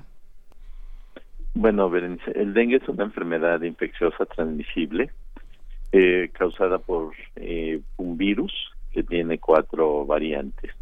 Esta enfermedad es transmitida por la picadura de mosquito, un, mosquito que tiende a vivir en el espacio domiciliario y que eh, puede alcanzar proporciones epidémicas de vez en cuando que es es lo que estamos viendo ahora con estas noticias y esta eh, pues alerta epidemiológica que se activó a través de la Organización Panamericana de la Salud. ¿Cuál es ese circuito que tiene eh, la región latinoamericana para eh, dar a conocer, para detectar y para hacer frente a la propagación pues de estas de estos virus?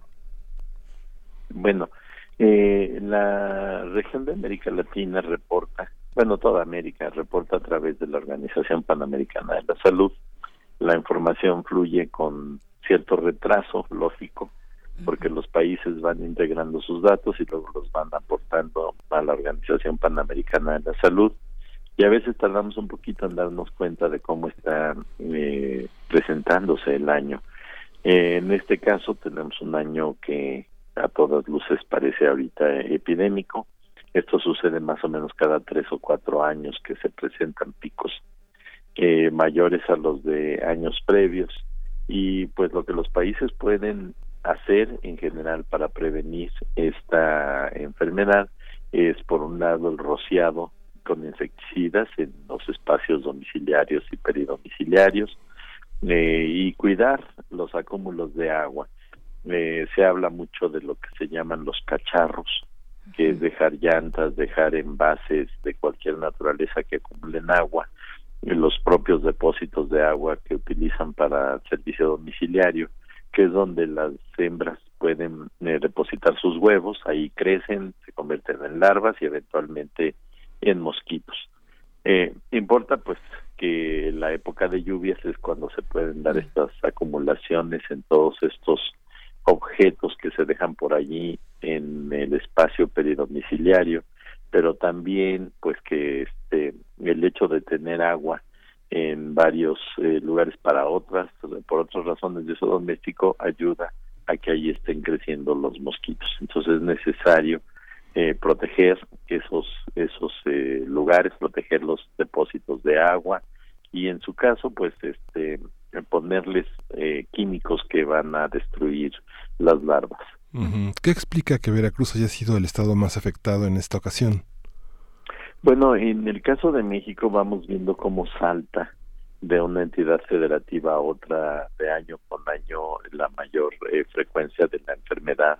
mi interpretación personal pues es que se van acumulando susceptibles o en alguna época cantidades enormes de casos en el estado de Colima, por ejemplo, que es muy pequeñito, al otro lado, después eh, uno o dos años siguientes en el estado de Campeche y así van brincando. En este caso, pues ha sido Veracruz este año el que está resultando más afectado. Es el único estado donde se han detectado los cuatro subtipos del virus en circulación. Ningún otro estado. Ah, ah, tenemos el, los subtipos 1, 2 y 3 en muchos lugares del país, pero nada más en Veracruz se ha encontrado también el subtipo 4. Para el caso de, de, Jalisco, ¿cómo explicarlo, doctor? Porque, bueno, mencionábamos Chiapas, Oaxaca, Quintana Roo y Veracruz. Eh, al sur del país, pero ¿qué pasa con Jalisco? Eh, mm, tenemos también entendido que es el calor, el calor además de la lluvia favorece eh, la propagación. A ver. Sí, importan la temperatura, la humedad y la altitud. Ah, okay. En general esta enfermedad no se presenta cuando la altitud supera los 1800 metros sobre el nivel del mar. Verán ustedes que, por ejemplo, Zacatecas, Tlaxcala, el Distrito Federal, incluso el Estado de México tienen muy pocos eh, casos de la enfermedad o ninguno, pero Jalisco pues tiene muchas áreas pegadas a la costa que tienen comunidades que están en la zona propicia para la propagación de la enfermedad. Y justamente ahí llama la atención que Colima parece estar teniendo un comportamiento diferente y esto en alguna medida se puede entender porque la enfermedad genera inmunidad después de la infección natural, de manera tal que se tienen que acumular susceptibles para que se presente un brote de esta enfermedad, que en este caso le está tocando ahora al estado de Jalisco en la costa del oeste, en la parte alta. Pero, por ejemplo, Sinaloa y Nayarit no parecen estar teniendo ese comportamiento. Claro. ¿Cuál es la previsión más eficaz que el gobierno de México ha realizado para detener estas, estas epidemias en, el, en los estados? Digamos que ya mencionó algunas de ellas, pero en algunas notas se comentaban que no habían este, rociado con suficiente DDT y de pronto uno puede pensar que si, si, este, si pusieron agua en lugar de medicamentos en el estado de Veracruz, pues no, es, no es raro que esto suceda, pero en la opinión de un experto como usted, eh, ¿cuál es la previsión definitiva, la más fuerte para, para detener esto? Pues yo creo que la más importante es justo la de la aplicación de químicos, tanto en domicilio como como en los depósitos domiciliarios o peridomiciliarios, como decía yo al principio, y pues no los no no no tengo la certidumbre de cómo fluyeron los recursos para la, la adquisición y la aplicación de los plaguicidas. Sí se ha discutido que hubo tardanza. de hecho, el subsecretario en alguna conferencia pública dijo que ya los habían mandado, pero pues no tenía mucho tiempo que haber mandado dinero a los estados para que pudieran proceder a tener eh, los químicos. Entiendo que el Estado hace sus compras, no que se compran a nivel central y se distribuyen, pero fue un poco inespecífico en ese sentido el subsecretario López Gatel. De cualquier manera, sí parece que hubo tardanza en el procedimiento y los estados no iniciaron con el rociado eh, tan oportunamente como en otros años. De todas maneras, es muy, muy difícil pensar en que se logre un control importante con este procedimiento porque pues puede uno imaginar la dificultad para alcanzar pequeñas comunidades remotas metidas en las zonas más eh, eh, selváticas. Pero sí creo que pudo haberse prevenido. Eh, he visto que los datos que se publican de manera oficial la epidemia este año empezó más tempranamente que el año pasado entonces no sabemos si es porque hubo un cambio en el patrón de las lluvias o porque pues definitivamente se tardaron en empezar a hacer las aplicaciones. claro, y en estas medidas, doctor Malaquías, en estas medidas para hacer frente, ha sonado también la idea eh, a mí me parece descabellada, pero no sé eh, usted qué opine, de incluso erradicar a esta especie de mosquito para, para evitar la propagación. ¿Esto, ¿Esto es posible? ¿Esto es deseable? ¿Esto se puede hacer? ¿Qué tipo de mosquito interviene en, eh, en la propagación, en la infección, la propagación de este virus? Que son, bueno, son cuatro variables, ¿no? Es subtipos, subtipos, cuatro sí. Ajá. Bueno, eh, el tema de los mosquitos es, este, es por demás importante e interesante. Cuando yo estudié medicina, que pues ya tiene buen rato, eh, ni siquiera nos hablaban de dengue. La enfermedad no existía en México. Mm. Había sido eliminada y pues no había transmisión. Por allá de los años 80 regresó la enfermedad a México se le echó la culpa a la importación de llantas, de llantas usadas que venían de Asia diciendo que pues esas traían larvas y que cuando llegaron a América empezaron a dispersarse y, a, y el mosquito regresó otra vez a muchos lugares, aunque quizás en otros países simplemente no se había eliminado. México, durante la época de combate al paludismo, al parecer se logró eh, esa eliminación. Hoy en día se están haciendo experimentos para tratar de disminuir las poblaciones de mosquitos, introduciendo una variante transgénica de mosquitos que se supone que están programados para morir tempranamente y bloquear la eficiencia de la reproducción de los mosquitos. Eh, estos últimos días empezaron a aparecer unas notas que pueden ser hasta alarmantes, ya que en Brasil es donde se, se empezaron a liberar estos mosquitos transgénicos y aparentemente se han combinado con la población del mosquito salvaje y están empezando a producir una nueva población de mosquitos que ya tienen una mezcla genética que podría volverlos incluso más robustos y más resistentes a las acciones de control. O sea que salió el tiro por la culata. Sí, tremendo. claro.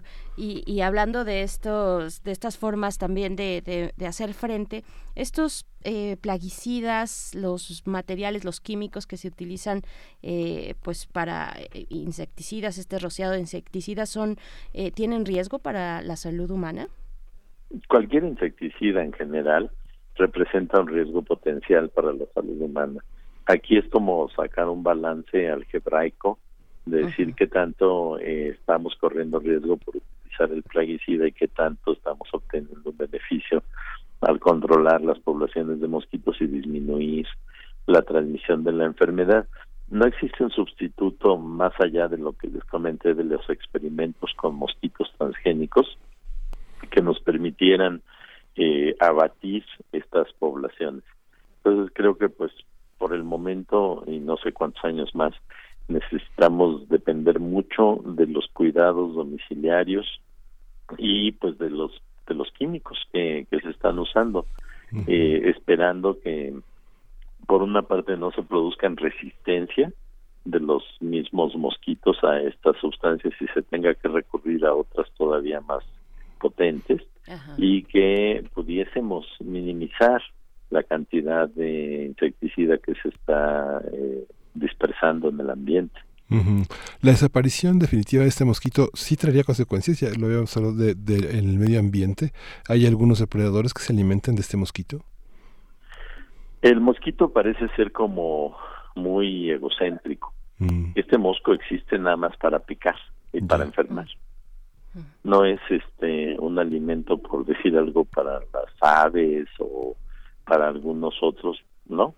Eh, aparentemente algunos sí en la en el ambiente selvático este van formando parte de cadenas de, de, vida pero este mosquito en particular no no parece ser así como una parte muy importante del ambiente. da la impresión de que si se eliminara no tendría una gran repercusión. Pero nos quedaríamos sin el mal. es, la, prueba, es la prueba fehaciente de que el mal existe. Exacto. ¿Qué, vamos a hacer después? Bien, doctor, y, de estos cuatro tipos, pues ¿cómo se distinguen entre ellos? Nos hablaba del tipo 4 que tiene presencia en Veracruz. Yo entendí que entonces el 1, 2 y el 3 son, digamos, más comunes. ¿Cómo, cómo se distinguen? En qué, bueno, los más comunes son el 1 y el 2. El 1 y el 2, ajá. Sí, y durante algún tiempo el 3 y 4 circulaban al parecer solamente en el sudeste asiático pero poco a poco pues, empezaron a llegar, entonces eso es parte de la modernidad del planeta, en el cual se pueden transportar por diversas vías y algunas de ellas muy rápidamente.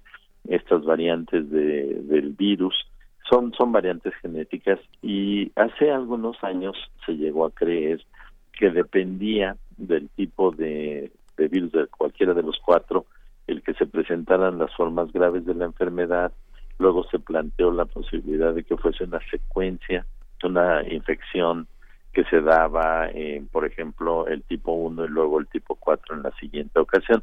Nosotros somos susceptibles a tener la enfermedad cuatro veces en general, porque cada uno de los subtipos puede producirla aun cuando ya hayamos tenido la otra. Pero no existen pruebas definitivas de que hubiese tal secuencia de que estuviesen ocurriendo mutaciones adicionales del virus y que eso provocara las formas graves de enfermedad. Durante algún tiempo tuvimos alguna ilusión de que se pudiese contar con una vacuna, pero la vacuna que produjeron eh, contra el dengue, por un lado era muy cara, por el otro poco efectiva y finalmente resultó, según algunas experiencias eh, obtenidas en el sudeste asiático, que hasta provocaba con más frecuencia reacciones exacerbadas de carácter inmunológico con mayor frecuencia que las formas graves de la enfermedad. Entonces resulta que pues era más factible llegar a morir por la vacuna que por la enfermedad en su variante hemorrágica y eso ha hecho que se abandone ya el uso del potencial de la vacuna. Y, a partir de estas condiciones globales en las que ahora vivimos con mayor eh, conexión ¿no? en, distintos niveles, eh, ¿hay, ¿hay nuevos parámetros de contención? ¿Se están planteando o con los que tenemos es, es más que suficiente?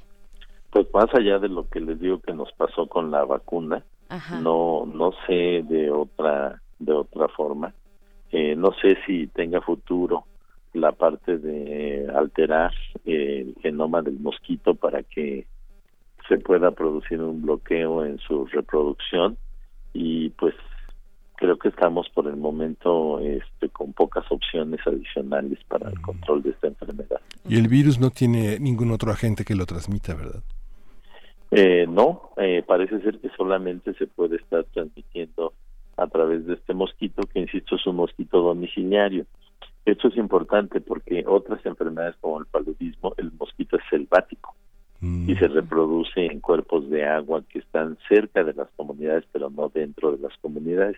Este sí se reproduce dentro de las comunidades y es un mosquito que al parecer es muy eficiente, que se reproduce con facilidad y las poblaciones aumentan muy rápidamente en las comunidades. Oye, ¿qué diferencia hay con el dengue hemorrágico? No sé, este, he tenido oportunidad de estar, no sé, en el sureste mexicano, pero también Veracruz y también Centroamérica. Eh, las piletas de agua estancada en los municipios más pobres son una fuente inevitable de, eh, de mosquitos, con todo y que la gente las tapa. Eh, hay, hay, tapas para sacar el agua que se va almacenando, pero aún así se, se, se meten. ¿Qué diferencia hay entre estos? ¿Es el mismo mosquito, el del dengue hemorrágico? Es el mismo mosquito y son los mismos virus. Mm. Eh, parece que son condiciones de susceptibilidad de las personas. Ah, Que hay variaciones de las personas que cuando presentan la enfermedad, algunos desarrollan las formas más graves, que son las que llamamos hemorrágicos. Y ahí sí falta mucho conocimiento para poder entender cuándo se deriva en la variante hemorrágica. Sin embargo, el dengue hemorrágico puede ser controlado en un ambiente no hospitalario. Mm. Son algunos de los que tienen dengue hemorrágico los que hacen las formas realmente graves y que llegan a morir. Es feo decirlo de esta manera, pero el número de muertes no es muy alto. eh, lamentablemente sí hay gente que muere, pero por ejemplo en este año llevamos 28 muertes reportadas, el año pasado fue una cantidad menor. Y este pues en un año muy muy muy importante pues a lo mejor llegamos a 50 o no llegamos a 100 muertes por eh, esta infección. Y eso es parte de la discusión de alternativas como la vacunación porque si la vacunación es muy muy cara. Uno puede pensar que una buena atención hospitalaria de los casos graves puede evitar la muerte de estos casos y nos sale digamos que no solo más barato que vacunar en el sentido del costo que tiene brindar la atención a los pacientes, sino que al eludir las reacciones inmunológicas adversas a la vacuna, pues igual tenemos un número menor de víctimas eh, por el combate a esta enfermedad. Es una situación bastante complicada de manejar y de entender, pero en general podríamos decir que si las personas que tienen una forma grave de la enfermedad llegaran oportunamente a, la atención médica adecuada, eh, podrían morir muy pocos por esta enfermedad. Pero en la, en la atención médica en urgencias, yo regresé de Centroamérica con dengue hemorrágico y eh, me dio una fiebre que veía llegar a los héroes de la independencia y fui al ISTE y un médico que había trabajado en enfermedades tropicales supo inmediatamente que era eso. Pero quien no tiene la experiencia lo detecta. Bueno, eh, la enfermedad en general, eh, la descripción clásica es fiebre quebranta huesos. Exactamente, produce calentura, produce este signos de, infección exacerbada, pero mucho dolor.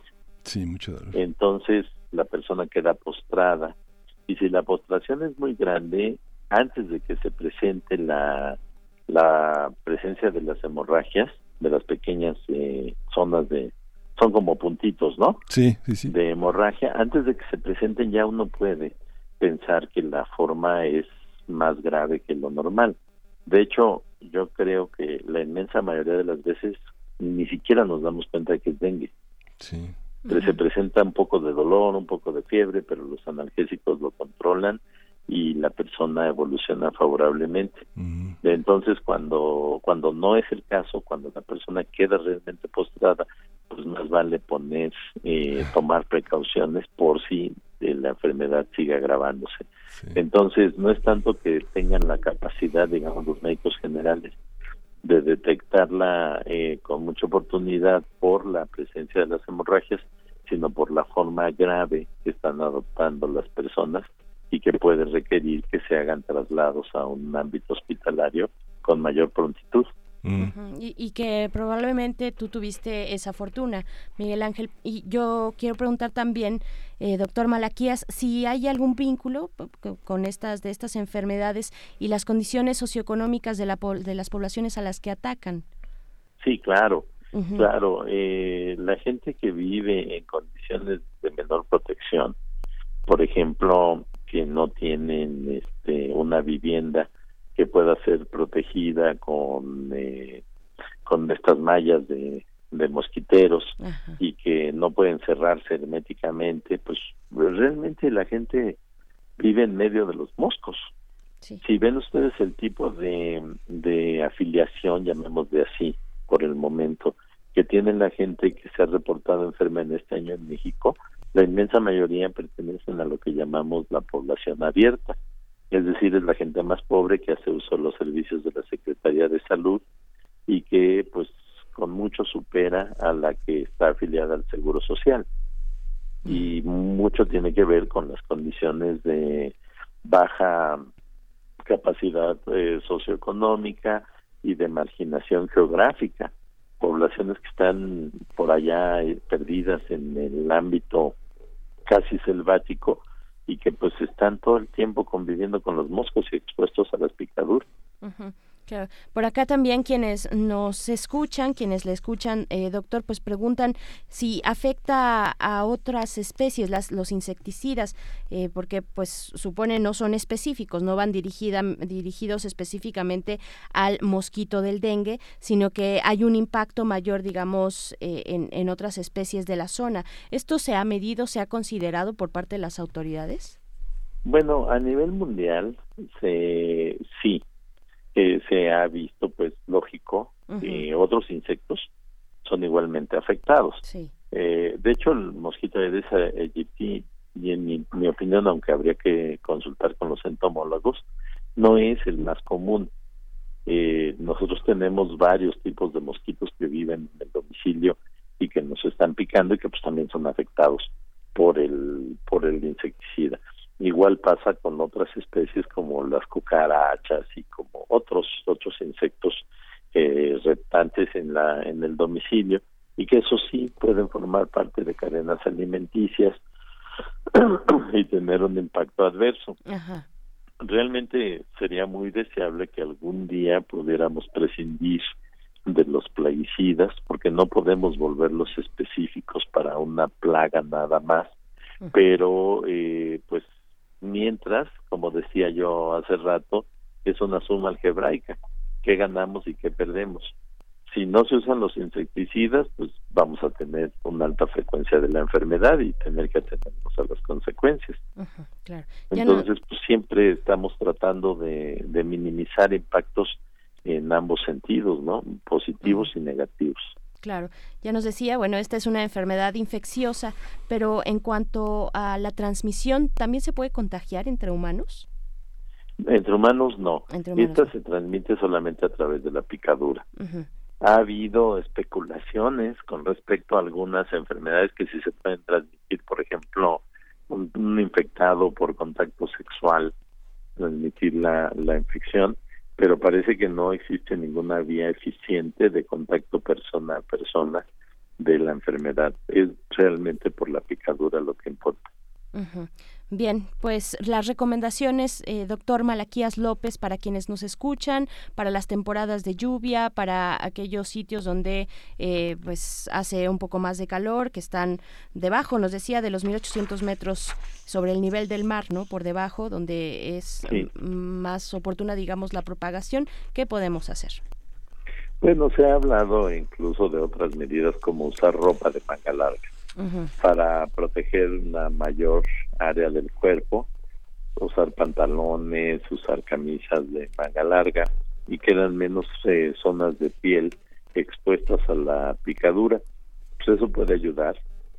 Puede ayudar también el que se utilicen sustancias corporales que también son insecticidas, son plaguicidas, que, que repelen al mosquito para disminuir la picadura pero en mi opinión pues resulta muy impráctico porque si estamos hablando de lugares donde se siente mucho calor y donde además la gente tampoco tiene un guardarropas así muy extenso no tendrán una o dos camisetas y a veces tienen uno o dos pantalones pues eso es lo que la gente se pone y difícilmente van a tener acceso a otros productos que se pueden aplicar directamente sobre el cuerpo para disminuir las picaduras.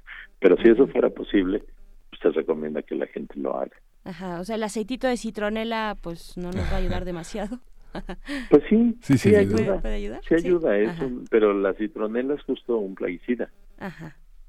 O sea, es una forma, desde ahí fue la que se hizo la extracción y la purificación de algunas de las sustancias que se utilizan para el control. Mm, muy bien. Bueno, pues muchas gracias, doctor Malaquías López Cervantes, profesor del Departamento de Salud Pública de la Facultad de Medicina de la UNAM. Lo dejamos seguir con su día de descanso. Muchas gracias. bueno, eso de descanso, pero está bien. Ya pasamos la, por lo menos buenos deseos. euforia. de la celebración nacional y pues a seguir, ¿verdad? Normalmente. Muchas gracias a ustedes, Berenice. Hasta luego, doctor. Y a toda la audiencia de Radio UNAM por tener eh, la paciencia de escuchar esto. No, al contrario. Muchas gracias, doctor Malaquías López. Hasta luego, buenos días. Hasta pronto, muy buenos días. Y vamos con otra complacencia musical. Esto es para Tania Lozano y Gabriel del Corral. Nos pidieron a Jorge Negrete, pues un clásico. México lindo y querido, vamos a escuchar.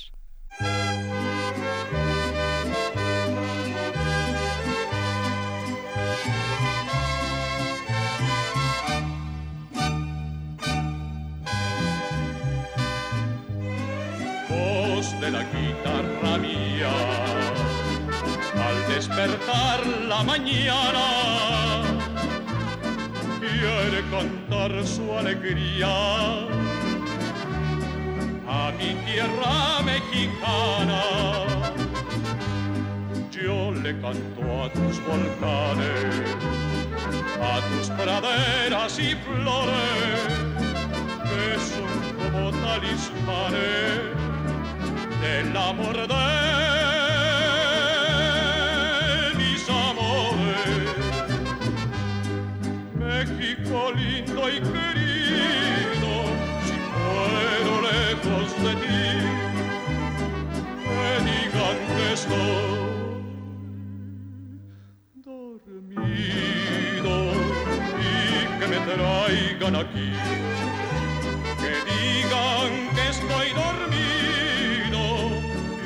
Me traigan aquí. México lindo y querido, si muero lejos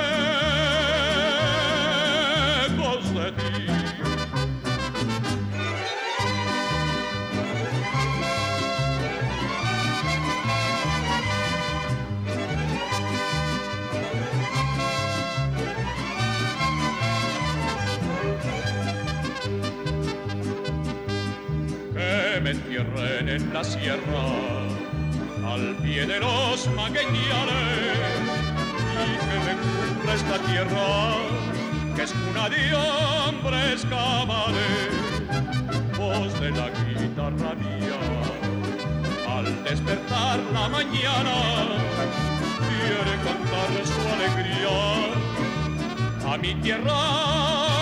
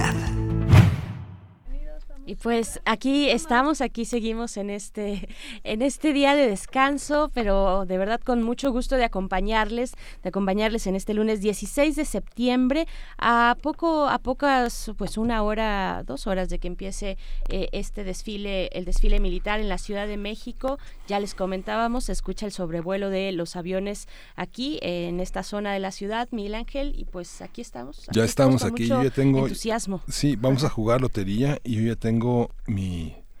¿Cómo se llama? Tu cartón de Mi- Lotería mi, Mexicana. cartón de la lotería, mi cartón de lotería mexicana y tengo mis lentejas. Aquí ya está Frida Saldívar, nuestra productora y organizadora Sí. de, de esto, de los juegos. Cuando se trata, no se puede apostar, eso, eso no se puede, pero, pero, pero va a haber regalos. Sí, sí, va a haber regalos. Entonces, eh, también está Rodrigo por acá, nuestro servicio social. ¿Cómo estás, Rodrigo? Hola, buenos días, Bere. Buenos días, Miguel Ángel. Hola. Rodrigo. Bueno, este equipo comprometido, ¿eh? Yo tengo gomitas verdes, blancas y rojas. Gomitas verdes, blancas y rojas. Bueno, vamos a dar tiempo a que quienes nos escuchan, pues se pongan cómodos, agarren sus frijolitos o papelitos o cualquier marcador que hayan eh, dispuesto para jugar con nosotros. Vamos a jugar Lotería Radial. Ajá. Recuerden que los primeros tres que escriban lotería en el Twitter tendrán, y que nos manden la foto también de que sí llenaron su cartón, sí, tendrán sí, su claro. regalo. Y en Facebook los dos primeros. Ajá, ¿vale? pero aquí alguien va a ir anotando allá también en servicio social, nuestro querido Chucho va a estar anotando pues los que salgan para tener la comprobación de que efectivamente ganaron y ya les diremos que se van a ganar más al ratito, ¿no? Entonces, pues estamos en tus manos. Sí. Bueno, bueno, pues iniciamos y qué les parece si arrancamos con este con esta mm, tarjeta que Ok. precisamente ayer se vio como en ¿qué será? Luna creciente. Sí, estaba creciendo. Luna menguante será más bien porque acaba de ser luna llena, ¿no? Ah, sí, Así no que iba creciendo, pues se veía la luna. se, se veía brillante después de que terminó el grito, o sea, se despejaba el cielo, aquello fue favorable para Está muy bella. Y ahora vamos con el mundo desde la universidad. ¿Por qué está? El mundo por Sí. acá. ¿El mundo? El mundo. El mundo, el mundo. Y aquí lo que pasa en primer movimiento, el cotorro. El cotorro. por habladores Feliz o por día. En cabina. Sí, Cotorreadores. sí. El sábado fue día del locutor y de las personas Ay, que sí, trabajan en radio. feliz, feliz día. Así que feliz día. El cotorro, aquí está. Y la bota. La bota. La bota. Yo traigo buena Bien. mano, ¿eh? Les- les sí, digo. Sí. ahí vayan diciéndonos cómo van en redes sociales. y a propósito, Berenice, de que dices que traes buena mano, la mano... Ya ven, les digo, les Eh. ¿sí? Ayúdame, no traigo Sí. nada. A ver, voy a revolverle otra vez por aquí. Y dice, el violonchelo. Saludos a la FUNAM. Saludos, Sí. saludos. Muy bien. Y aquí tenemos por acá. Pues ayer la celebramos también junto con el himno y el grito, la bandera. Eso, la bandera. Sí. A ver, ¿cómo van allá afuera? Díganos, díganos. Si, si pueden grabarse en vivo, estaría muy bonito. Sí. Con toda la familia. Nos mandaron fotos de que ayer ya estaban jugando Sí. en cena Participaron familiar. bastante. Sí, muy bien. Y una fruta de temporada, no, no de esa temporada, de la pasada, es verde y es un poco dura tal vez, depende de cómo se la hacen en el, en el mercado, es la pera. La pera, la pera, la la pera- la pera caderona. Yo esperaba pera- otra. la pera, sí. Pues bueno, todos tenemos esta fecha que algún día llegará, tal vez, la muerte. Ay. No, no, no. Sí, la mi placa, no está. está. Yo paso. Y bueno, el valiente, Sí. que todo lo puede. el valiente por acá, sí, sí, sí. Sí, sí, sí. Me Ah, tocó ¿qué más una plantilla muy patriota y muy ajá, A mexicana. ver, le revuelvo un poquito más por aquí. Y salió, salió, salió. El árbol. Sí, cuidemos nuestros árboles. Aquí, el árbol. Muy bien. El barril, el barril para todos aquellos que lo pudieron vaciar ayer. Aquí está el barril. Afortunados ustedes. Y también aquí viene la botella. La Sí, botella, su mezcal, ¿no? su Pues sí. tequila. ¿Cómo van por acá? Puros Sí, no, mensajes. siento que Bere va a arrasar. subliminales. Vas muy mal, Sube sí, y baja. Sí, sí. Sube y baja y no es la navaja. ¿Qué será? El... La escalera. La escalera. Muy bien. no, muy por bien. acá. Es mitad humana y mitad pescado. Ujú, qué bonito. La Ah. sirena. No. Y bueno, es la temporada, pero ya se está yendo poquito a poquito la temporada de lluvias para usar el paraguas. El paraguas, Muy no. bien. Ay, bueno, una para Rodrigo, Estoy muy bien. recuperando. Ma- Va muy guapo por aquí y por allá. El Catrín. El Catrín. Por No, acá, no, no. nadie. No. Allá en redes, ¿quién lo tendrá? Alguien Nos en redes. diciendo. Y a ver qué será. Le- pam, pam, pam. Mayra Elizondo dice, voy muy mal. A ver si te podemos ayudar un poquito, Mayra. A ver. ¿qué revuélvele, revuélvele. Fi. revuelvo, revuelvo. Y vuelve a salir. Am, pues, en espera. En no, no, espera. no, no, no, no. El gallo. El gallo. Un gallito, a ver. El que sí nos despertó esta mañana y por eso estamos Muy aquí. temprano. Muy tempranito. Un 4.20 ahí. Ujú. Y a ver, el soldado. El soldado. El que soldado. Eh, Hoy podrán ver a varios por ahí en las calles. Muy bien. Y ahora la estrella que nos ilumina en nuestro día a día. Híjole, a ver, a ver. a ver. ¿No? ¿No? ¿Alguien por ahí? ¿Nadie? No. ¿Nadie. ¿Nadie grita lotería? No, todavía no. Aguanten un poco ya. ya. Sí, a ver, es muy tradicional la técnica que se, y los materiales de los que se hace aquí en México de cobre y con el cincel que será para hacer comida muy rica. El caso. Muy bien, el caso. Eso, Y tenemos aquí al Apache.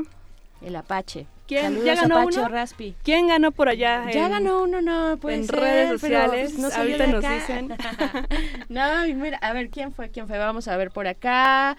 Abel Arevalo se lleva un, bueno, se lleva pues la lotería, se lleva un par de, un, ¿Un un libro? librito, ¿verdad? Un librito. Ahorita les decimos cuál, eh, pero ya, ya nos ganó Abel Arevalo, vamos a seguir. Perfecto.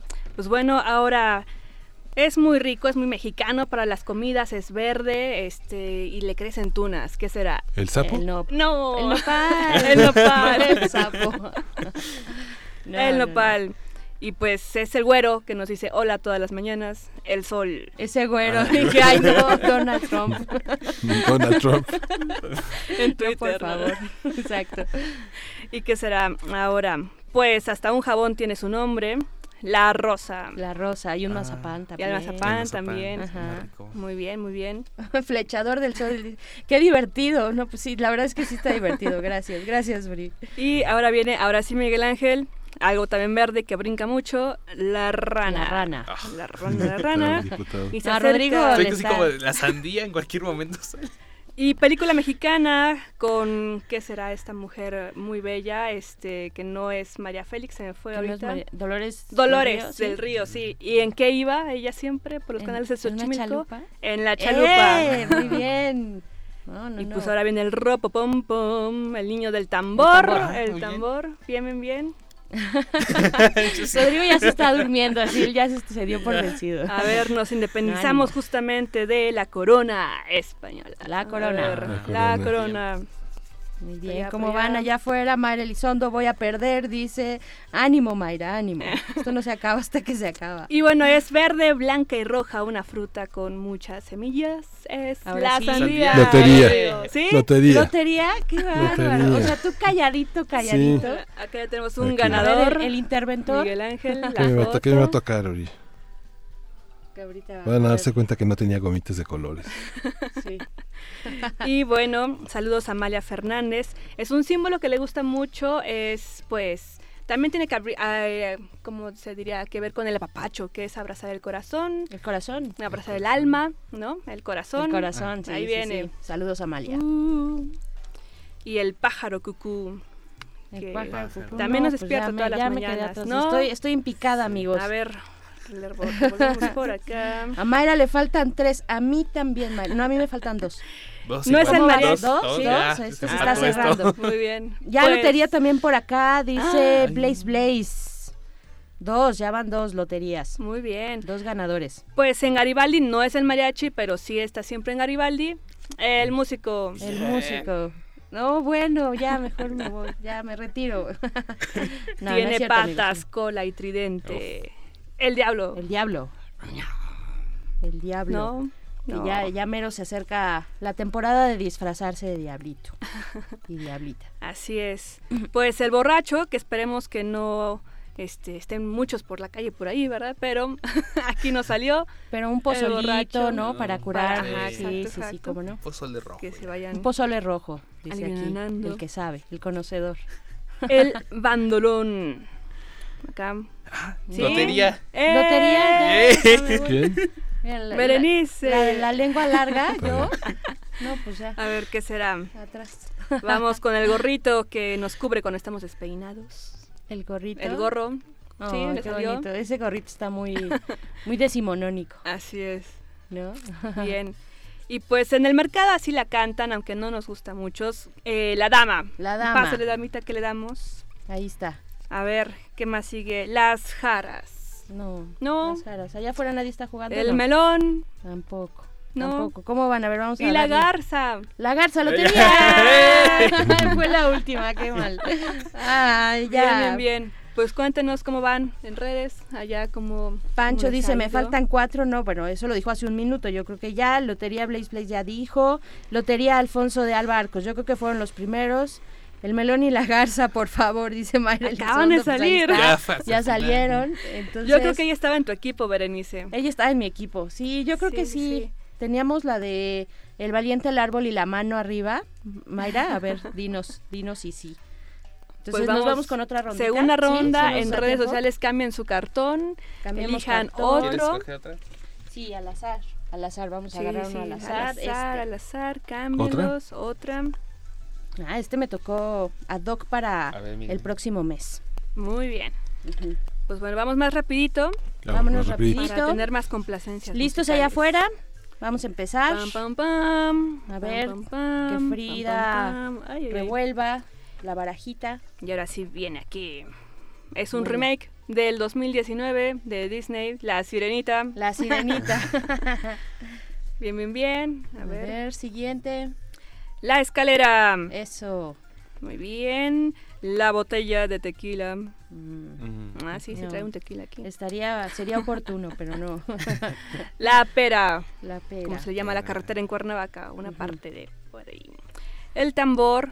Mm, No, no, no. No. mm, mm, Ay, la chalupa. No. Mm. No. Oh, a ver, las revolveré un poquito más. Sí, a sí, ver, sí. en redes, ¿qué tal? sóplenle, sóplenle. A ver, a ver, ¿dónde se paró el águila? En el nopal, Ahí muy está. bien, muy bien. Perfecto. El cotorro. El cotorro, no. No. Por acá Pancho dice que el anterior faltó la, la, la dama. Sí, sí salió Sí, la dama, sí yo la tenía, Pancho. Sí, sí, sí.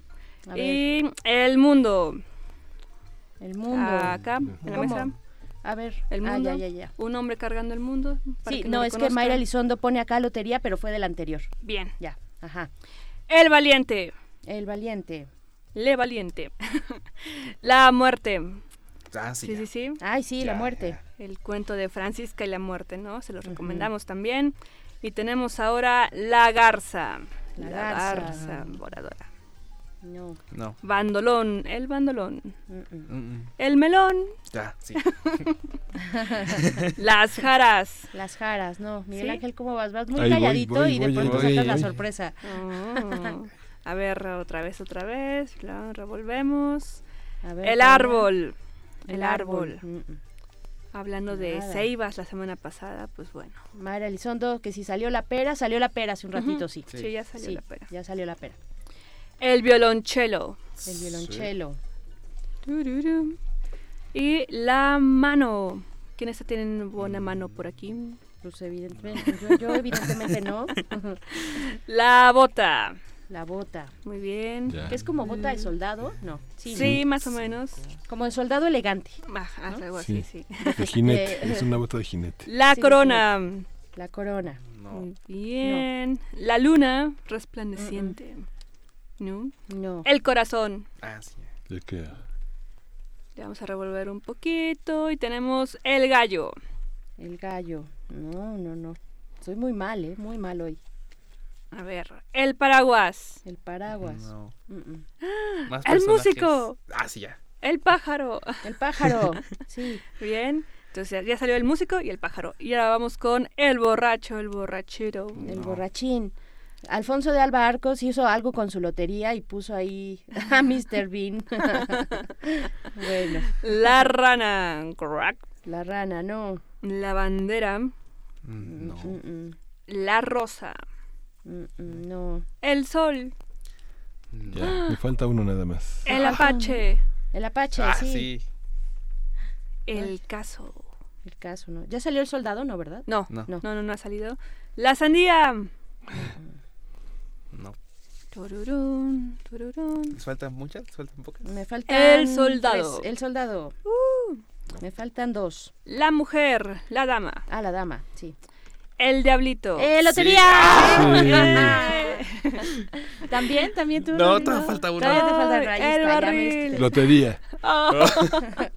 y el Catrín, aquí te faltaba, Ya, Rodrigo. lotería. A ver, ¿Ya en redes les Pues en faltan redes. dos. En redes faltan dos. El gorrito. Ajá. Y la estrella. ¿Qué pasó, redes? A ver, ¿Cómo no, no veo loterías por acá, ¿eh? Sí. O me quedé sin internet, o, pero no, no sale nada. Pues ahorita les anunciamos a los ganadores. Perfecto. Ya acabamos esta Sí, ya son hora. las nueve. Se fue rapidísimo. Así que pues gracias. Gracias, Muchas Fri, gracias. gracias, Fri, Rodrigo también.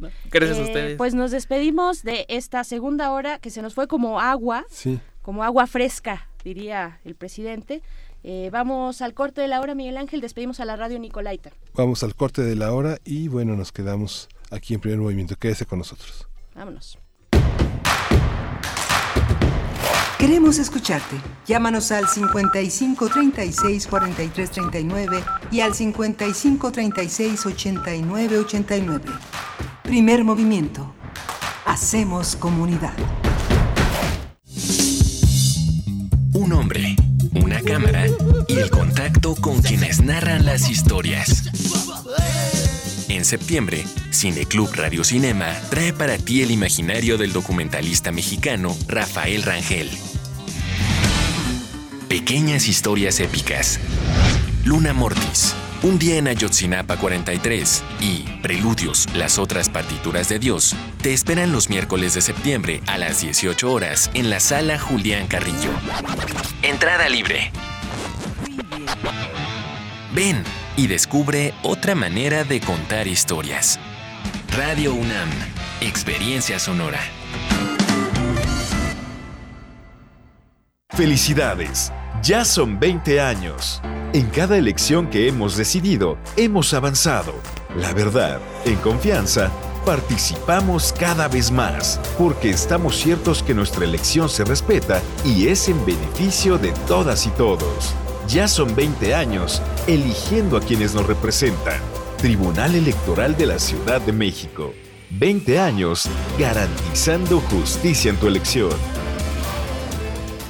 Sí, A veces sientes que no hay salida, Que nadie te oye. ni te ve, ni le importa si estás triste o enojado, O a lo mejor no quieres decir nada, porque no sabes qué te está pasando. pero siempre hay opciones. Si necesitas ayuda, búscanos. Arroba línea de guion bajo la vida en Twitter o la línea de la vida en Messenger de Facebook. Aquí te escuchamos cualquier día a cualquier hora. Juntos por la paz. Estrategia Nacional para la Prevención de las Adicciones. Gobierno de México. Hace varios eones, la Tierra fue un planeta rebosante de vida. Sus habitantes agotaron los recursos naturales y acabaron con los seres vivos. No permitamos que el futuro nos recuerde como una tragedia griega. En nuestras manos están las acciones para cambiar el rumbo. Aprendamos juntos cómo salvar nuestro planeta en Habitare, Agenda Ambiental Inaplazable. un programa del Instituto de Ecología de la UNAM y Radio UNAM. Todos los martes a las 15.30 horas por el 96.1 de FM y su retransmisión los domingos a las 18 horas por el 860 de AM. Radio UNAM, Experiencia Sonora.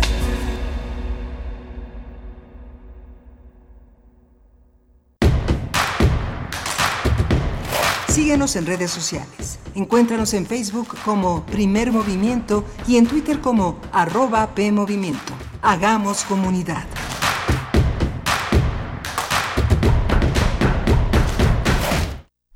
Hoy es lunes 16 de septiembre y son las 9.04 de la mañana aquí en Primer Movimiento. Hemos tenido unas dos horas muy interesante. Empezamos a hablar de los elementos que conforman las meteoritas. Explicaba el doctor eh, Fernando Ortega Gutiérrez que justamente se llaman meteoritas por una filiación francesa. Ya recordará usted que el Museo de Geología fue construido durante el Porfiriato y es una de nuestras joyas una de nuestras joyas, no solo arquitectónicas, sino una de las grandes colecciones de gemas, de meteoros, de minerales preciosos. Y bueno, la meteorita viene por esta por esta afiliación francesa que tiene que ver con las gemas y meteorito por la acepción masculina que tiene que ver con los con los basaltos y los granitos y todos estos tan duros y masculinos eh, minerales. Y bueno, tuvimos un juego de lotería en el que ya eh, tenemos los ganadores y se les van a anunciar sus paquetes de libros ganadores. eh, justamente terminamos terminamos también de hablar justamente de, de la transmisión del dengue un- una el doctor eh, justamente el doctor eh, Malaquías López Cervantes nos explicaba que hay una cuestión idiosincrática en la afección, en la predisposición genética que tienen algunas personas entre el dengue y el dengue hemorrágico y bueno, no es tan fácil de detectar, pero bueno, cada vez más tenemos médicos que han hecho sus residencias en lugares tropicales y que pueden también tener una, una visión de los síntomas eh, muy precisa, Berenice. Así es, así es, pues tuvimos esa conversación interesante acerca del dengue y para la mesa del día de hoy vamos a estar eh, conversando con el doctor Alfredo Ávila, ahora eh, en una mesa y en una conversación eh, que yo creo estará muy interesante. También la doctora Rebeca Villalobos, doctora en Historia por la UNAM, profesora de la Facultad de Filosofía y Letras. Vamos a platicar acerca de los héroes que nos dieron patria, quién decide quiénes son, cómo se hace un héroe y cómo pasa a la historia, pues mándenos sus comentarios. Gracias a todos los que participaron en esta lotería, la disfrutamos mucho y también está la invitación como todos los lunes para visitar la Gaceta Universitaria, eh, ahora en su formato digital, lo pueden hacer en gaceta.unam.mx y tienen una portada que dedican a la UNAM, eh, la UNAM para la humanidad en el caso de la píldora anticonceptiva. Bueno, esta es la, la portada todavía de la semana pasada, pero vale la pena, vale la pena revisar eh, todos los contenidos de la Gaceta Universitaria y hacer este alto para hablar de la píldora anticonceptiva, la contribución más importante de México a la ciencia en la historia, dice la Gaceta. Y pues bueno, vamos con la poesía necesaria en voz de Miguel Ángel Quemain. Vamos para allá. ¿Listo, Miguel? Vamos con música, vamos a ir con Ah, música vamos a ir primero. con música, sí, vamos a- con algo algo de Tintán, algo de Tintán que nos sugiere que es una complacencia para Marco Fernández. La canción es Contigo. Vamos.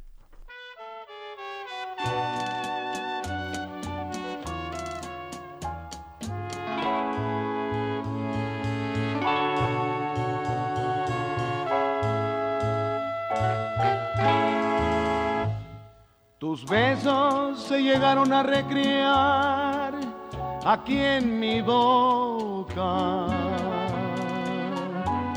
llenando de ilusión y de pasión mi vida loca. Las horas más felices de mi amor fueron contigo. Por eso es que mi alma siempre extraña el dulce alivio. Te puedo yo jurar ante un altar mi amor sincero a todo el mundo le puedes contar que sí te quiero.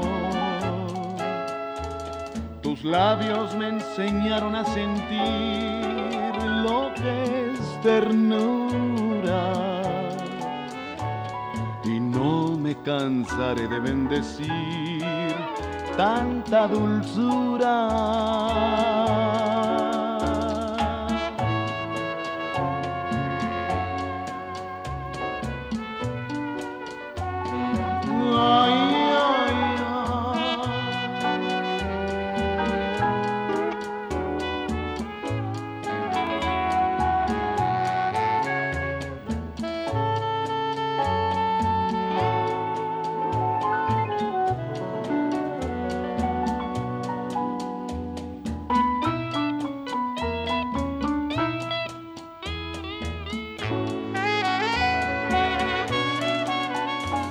Te puedo yo jurar ante un altar mi amor sincero. A todo el mundo le puedes contar que sí te quiero. Tus labios me enseñaron a sentir lo que es ternura. Y no me cansaré de bendecir tanta dulzura.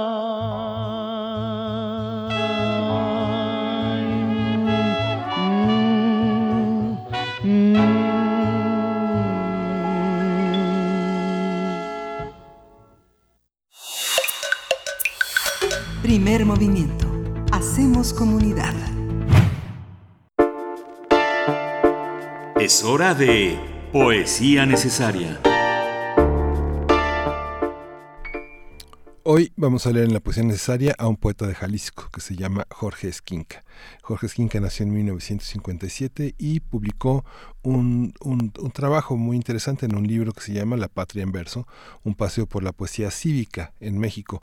Esa selección la hizo Felipe Garrido con comentarios alrededor de los poetas. Lo publicaron varias editoriales eh, en conjunto, o sea que ya no se consigue el libro, con Aculta, IMBA, la Universidad Autónoma de Nuevo León, JUS, en 2011 y este poema lo vamos a acompañar con una canción de José Alfredo Jiménez que se llama Ella.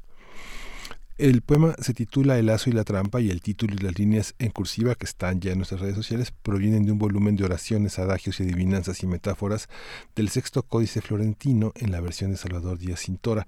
Es una nota de Jorge Skink. Dice, País dormido entre volcanes, que es lugar este glorioso y terrible, de barrancos, de rocas empinadas, de peñascos azotados por el viento que ya se yerguen cubiertos de fuego y de ceniza. Flor de la pasión, apacígualo, país en un soplo de voz, en un múltiple soplo de voces, de abiertas bocas y metales que avanzan país levantándose cada amanecer en la punta de su lengua, levantándose en lenguas de agave, en rabiosa floración, como mariposa al fuego, país de la ruta narcótica, del tejemaneje, hipnótico de la amapola enamorada, flor de la pasión, ilumínalo, país erizado, sitiado, encapuchado, lleno de lacranes, lleno de ortigas, te escondes en el rincón y en la oscuridad. Noche y viento avanzamos, en ruta, en la larga marcha al interior de la piedra, a la entraña del árbol, nosotros, los visibles, poco vemos. De tierra se irá llenando, se convertirá en basurero aquel lugar en el que solo se esperaba la palabra.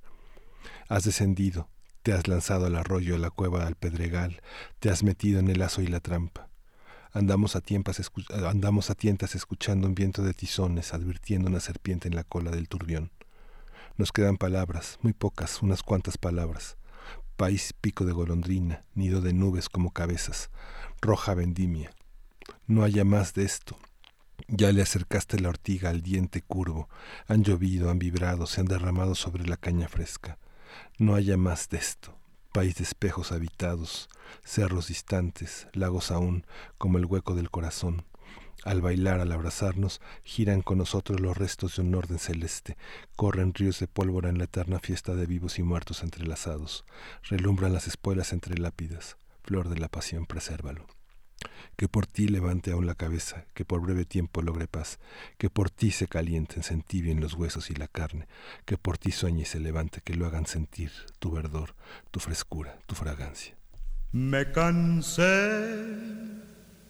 de rogarle. Me cansé de decirle que yo sin ella de pena muero. Ya no quiso escucharme. Si sus labios se abrieron, fue para decirme ya no te quiero. Yo sentí que mi vida se perdía en un abismo profundo y negro como mi suerte. Quise hallar el olvido al estilo Jalisco pero aquellos mariachis y aquel tequila me hicieron llorar.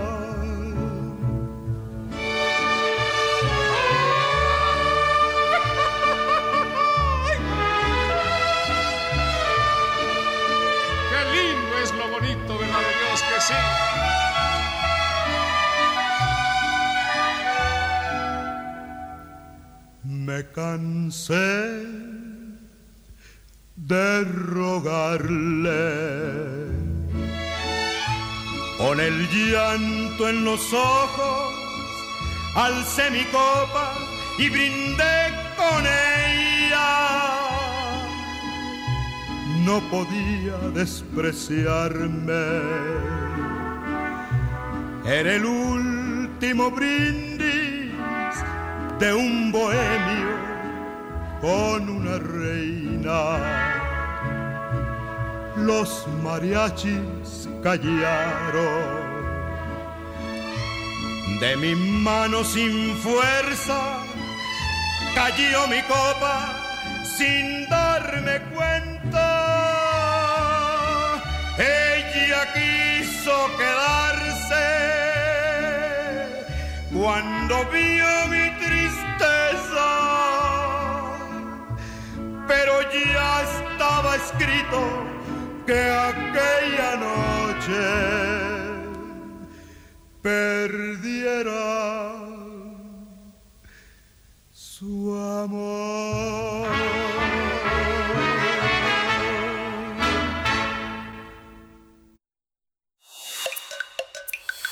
Primer movimiento. Hacemos comunidad.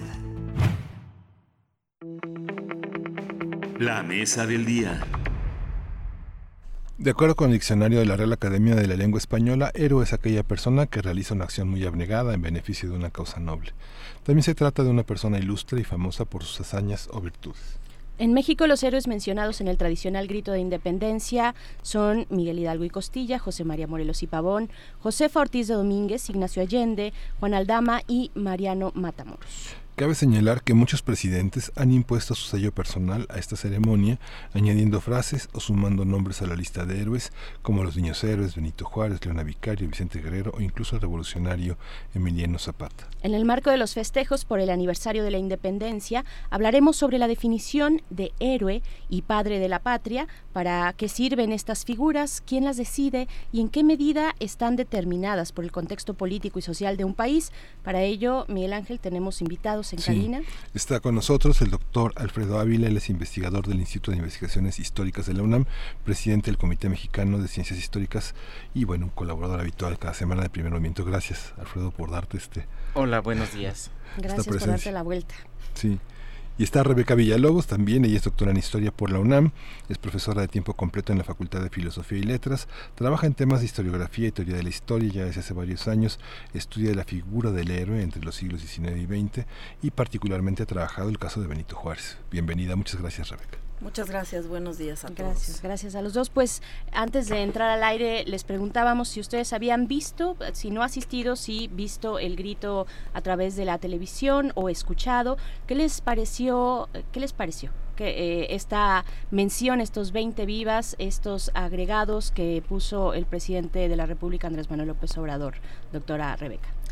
Bueno, fue interesante. Yo la verdad no, no esperaba un recorte de nombres propios tan, tan evidente. Fueron, si mal no recuerdo, solo cuatro personajes los, los citados, Hidalgo, Morelos, eh, Josefa y, Leona Vicario. Allende. Ah, claro, Allende, sí, hubo un Allende, entonces fueron cinco. Pero fue interesante, ¿no? Porque los, los vivas, digamos, a los héroes, eh, se sustituyeron por vivas a causas o ideales, no sé cómo llamarlo, ¿no? Eso a mí me llamó la atención, sobre todo porque, bueno, es, es conocida la, el, fervor patriótico del presidente y su, y su filiación por un montón de figuras que, de, las que siempre está hablando, por héroes, efectivamente. Entonces eso llamó mi atención. Pensé que iba a ser más largo por lo de las 20 vivas, pero no, no fue realmente fue, sobrio. Fue simple, ¿no? Sí, exactamente, fue directo. Eh, pero digamos que eso eh, que tiene relación con el tema que hoy nos ocupa llamó mucho mi atención, que fueran menos personajes de los acostumbrados. Yo incluso pensé que por ahí habría alguna innovación en ese departamento y por lo menos en eso, en la mención de personajes, no lo hubo. Habla de los héroes anónimos, ¿no? Doctor Alfredo Ávila, ¿qué tal? ¿Qué tal? ¿Cómo leíste este grito? Hola. Pues mira, el, en realidad podemos, podemos interpretarlo como muy novedoso en el sentido de que hay menos personas y más, eh, eh, más figuras eh, y metáforas, los héroes anónimos, por ejemplo, el pueblo de México, que, que aparecen, aparecieron en, en el grito. pero yo sí, yo sí insistiría en que cada grito, desde hace muchos años, tiene algo de novedoso. Es decir, cada grito ha incluido con todos los con todos los presidentes. Lo que pasa es que tenemos el, referente del sexenio de Peña Nieto que fue tan pobre en, en, ese sentido. Ya saben, el, el, zócalo lleno con rechiflas y todas estas cosas. Pero, pero los sexenios anteriores siempre habían agregado algo. Eh, eh, fue Vicente Fox el primero que incluyó un ideal, la democracia, viva la democracia, la transición y... Eh, y en este sentido me parece que eh, el grito que, que escuchamos ayer es original, pero también hay que ponderarlo. Es original como los, por lo menos los últimos, han venido agregando alguna, alguna cosa claro. Y bueno, ya para entrar en materia que nos da pretexto precisamente eh, los 20 vivas del presidente Andrés Manuel López Obrador, los, eh, el heroico pueblo de México, o sea, está eh, las comunidades indígenas así sin, sin mayor adjetivo, pero sí el heroico pueblo de México y los héroes anónimos. Y bueno, esto nos da pie para preguntarnos cómo, cómo se construye la figura de un héroe, cómo se construye la figura de un héroe en el contexto de la patria, de la construcción de una nación, doctora Rebeca. Bueno, es la mención justo al pueblo de México, por ejemplo, como héroe, o a los héroes anónimos. Eh, en fin, estas menciones de las que se hablaban son interesantes porque hacen evidente algo que en la definición, por ejemplo, de diccionario de héroe, no es evidente. La definición que se leyó hace rato de diccionario nos dice que héroes son personas buenas y valerosas, ¿no? Y cuando nosotros hablamos de los héroes anónimos o el heroico pueblo de México, pues ¿qué, qué persona, ¿no? Esa es una figura, nunca mejor dicho. Ahí se hace evidente lo que en otros casos no se revela con tanta claridad, que es que aunque nosotros juzguemos que hay personas que se convierten en héroes porque sus acciones fueron valerosas o ideales en algún sentido, en realidad el héroe es eso, una construcción, una, la percepción que tenemos respecto a alguien o respecto a algo. Al hablar del heroico pueblo de México o al hablar de los héroes anónimos, se hace evidente el carácter figurativo, porque hay que decirlo ahí así, eh, de construcción que tiene la figura del héroe, aunque nos refiramos a una persona en particular que existió de carne y hueso. Pero, por ejemplo, para mí siempre ha sido muy importante distinguir entre la persona y el héroe, no solo porque creo que es saludable que nos acordemos de que las personas pues son eso, personas, ¿no? Eh, que Hidalgo no siempre fue eh, viejito taciturno, probablemente ni viejito ni taciturno, este, calmado eh, y acartonado, o que Benito Juárez no siempre estuvo bien peinado, o qué sé yo. Eh, en fin, es bueno acordarse que la, de que las personas son eso, personas, pero también es importante recordar o entender o tratar de explicar justo eso, en qué momento empieza a construirse esa peculiar percepción en torno a algo o a alguien. Y también habría que decir que cuando percibimos a un personaje como héroe, eso tiene que ver no con acciones que le afectan nada más al individuo o que caracterizan solo al individuo, sino que siempre se refieren a colectivos en algún sentido. Eh, moral, ético, etcétera. Entonces, sí, al decir, eh, por ejemplo, héroe, eh, que el, el, primer héroe de la patria es Hidalgo, o que es su fundador, etcétera, etcétera, nos estamos refiriendo en realidad no solo al, personaje en tanto que individuo, sino a lo que significa, ¿no? Por eso eh, apelar a figuras que son igualmente resbalosas, el pueblo, los héroes anónimos, pues no sabemos esos quiénes son, este, pero al utilizar esas metáforas se hace, a mi juicio evidente, el carácter, pues eso, ficcional construido del héroe. Yo en esa medida empezaría digamos, añadiendo otra reflexión a la otra definición más bien a la primera que se dio. Héroes no son personas que hicieron cosas valerosas, son ideas que compartimos o que pocas veces se discuten, pero sí se comparten respecto a personas, ideales o colectivos incluso, ¿no? Y para mí todavía más importante, los héroes son referentes fundamentales, morales, a veces visuales, este, estéticos. El arte está lleno, más bien los héroes viven casi siempre a través del arte, por ejemplo. Entonces son referentes muy habituales, por lo regular, sobre todo los héroes patrios, ¿no? Son referentes de ideas que se van construyendo a lo largo del tiempo y en esa medida, insisto, habría que distinguir eso del personaje como tal, ¿no? Doctor Alfredo Ávila. Pues eh, a mí me parece muy importante señalar esto, eh, para decirlo de una manera muy simple, no hay héroes, es decir, no existe una persona que intrínsecamente tenga la cualidad del héroe. La cualidad de ser héroe siempre es algo que se asigna siempre es algo que tienen los demás. Rebeca ha señalado un, aspecto importante, se trata de un colectivo, es decir, hay una, hay, hay una serie de convenciones sociales que considera que ciertos valores son positivos y por lo tanto al considerar que esos valores son positivos y que una persona los tuvo, le asignan a esa persona la cualidad de ser de ser héroe. Sin embargo, sí me gustaría agregar otro elemento. No solamente es un tema de convención social, porque si lo, si lo decimos así de simple, podemos suponer que de manera espontánea una sociedad eh, ve lo que hizo Miguel Hidalgo o lo que hizo el no sé cuántas veces heroico puerto de Veracruz, que, además es, interesante, ¿no? No es, no es solo heroico, es heroico una, dos y tres veces. Eh, y entonces la sociedad como conjunto decide que esa persona o, el puerto o el pueblo o los anónimos son, son héroes, sino que también hay eh, una intencionalidad de promoción del héroe. Eh, no estoy diciendo que sea únicamente un, artilugio hecho por la gente que manda, por los gobernantes, que deciden de manera arbitraria, vamos a nombrar a fulano de tal como héroe. Por supuesto, puedes, eh, puedes hacerlo, pero si no hay una si no hay una buena recepción en la sociedad, por más que insistas, no, no va a funcionar tiene que ser algo, me parece, un poco más dialéctico, un poco con, más, con más comunicación. Pero también es verdad que no hay héroes sin ese impulso que viene desde alguna institución. Es decir, casi siempre lo que vamos a encontrar es alguna institución que decide que hay que conmemorar a cierta persona o hay que destacar los rasgos de cierto héroe. Y esto lo vemos en términos eh, eh, religiosos, por ejemplo, con los santos. Es decir, efectivamente hay santidades que son populares. Hay, de pronto las comunidades sugieren que alguna persona fue un santo y, perdón que traiga a colación lo de los santos, pero es que los héroes son un poco también como santos secularizados. ¿no? pero también, pero también es cierto que ese santo no tendrá nunca ningún tipo de respaldo ni fortaleza para difundirse y para difundir su culto si no hay una intención de la iglesia para decir este sí lo es y este otro no.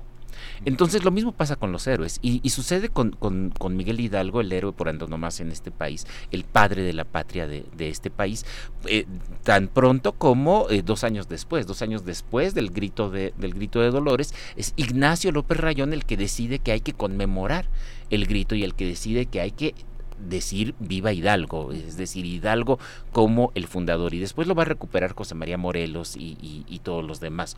Y lo vemos también en el momento en el que México se convirtió en un país independiente.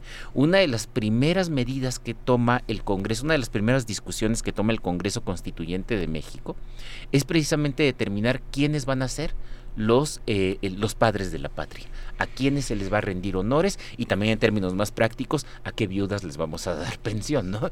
Eh, pero pero hay, hay una discusión. Sí, claro. Es decir, también es el Estado el que está promoviendo el culto de los héroes y me parece que sin ese espaldarazo muy difícilmente los héroes podrían eh, eh, llegar a serlo. Sí, es curioso como este, hablábamos eh, en, alguna ocasión sobre las grandes figuras de los emblemas de la nación. ¿no? Florescano hizo un libro interesante recorriendo, ¿no? como lo hizo Starobinsky con la Revolución Francesa y no sé, uno piensa, como señalaba Rebeca, los grandes pintores, ¿no? Pienso que qué importancia tiene hoy Inocencio X, no es la pintura de este de Velázquez o Felipe IV o en la de Goya Carlos III o Carlos IV, que ya no significa nada en la, en la, en la vida cotidiana, ¿no? Cómo algunos quedan y algunos se van a pesar del poder de la pintura. Pienso en los personajes que pintó un pintor del XIX como Miguel Cabrera, ¿no? Este, ¿Qué hace que se queden a pesar de que el arte es tan poderosa en su impronta y uno reconoce a personajes, no sé, como Fernando VII? Yo creo que tiene que ver con otra vez con lo que dijo Rebeca. En realidad la cualidad del héroe no es intrínseca al personaje. La cualidad del héroe es una convención que da una sociedad dependiendo de sus propios de sus propios valores. El héroe por eh, eh, el héroe más importante en la historia de la Nueva España era Hernán Cortés. Hernán Cortés es el gran héroe de la, de la Nueva España. La Ciudad de México le dedica cada año una procesión eh, eh, recordando además a las víctimas de la, de la conquista, a las víctimas españolas de la conquista, no, no a las indígenas. Eh, y, todavía en el siglo XVIII hay una fuerte proyección que incluye a personajes como Lorenzana publicando las cartas de relación de Hernán Cortés, pero incluso a Francisco Javier Clavijero, eh, eh, con esta historia maravillosa de la historia antigua de México, pero que pone como héroe precisamente al conquistador. Y después ya no lo es. Después ya no lo es. ¿Qué cambió? ¿Qué cambió? Con, ¿Cambió algo con Cortés? No, Cortés hizo lo que hizo. Lo que cambió es eh, el contexto social, las convenciones sociales, los valores que, que se consideran importantes en la sociedad y, reitero, las autoridades que deciden también que ya Hernán Cortés no es útil para el proyecto político que, están abriendo a comienzos del siglo XIX. Es más útil buscar, buscar otros héroes. Claro, hay una utilidad en los héroes, son necesarios. Yo cuando pienso en héroe pienso en una sociedad que sigue siendo menor de edad, ¿no? Como si necesitáramos esos referentes. Efectivamente los necesitamos para, o se necesitaron en aquel momento cuando hablamos de los héroes de la patria. Ayer esta lingüista eh, muy conocida, Yasnaya Aguilar, decía, a ver, eh, vamos a hacer eh, la prueba de, a ver quién dice algo fuera de la comida que sí efectivamente nos identifique a todos los mexicanos y las mexicanas, ¿no? Decía ella por allá. Entonces empezaban a hacer sus intentos. Pero, ¿qué, decir? Los héroes efectivamente son esa amalgama, los, los necesitamos. ¿Cuál es su utilidad? ¿Qué espacio, qué función cumplen en una sociedad? Bueno, yo primero diría que son a pesar de todos los pronósticos, discutibles por todas estas razones que ya se dieron.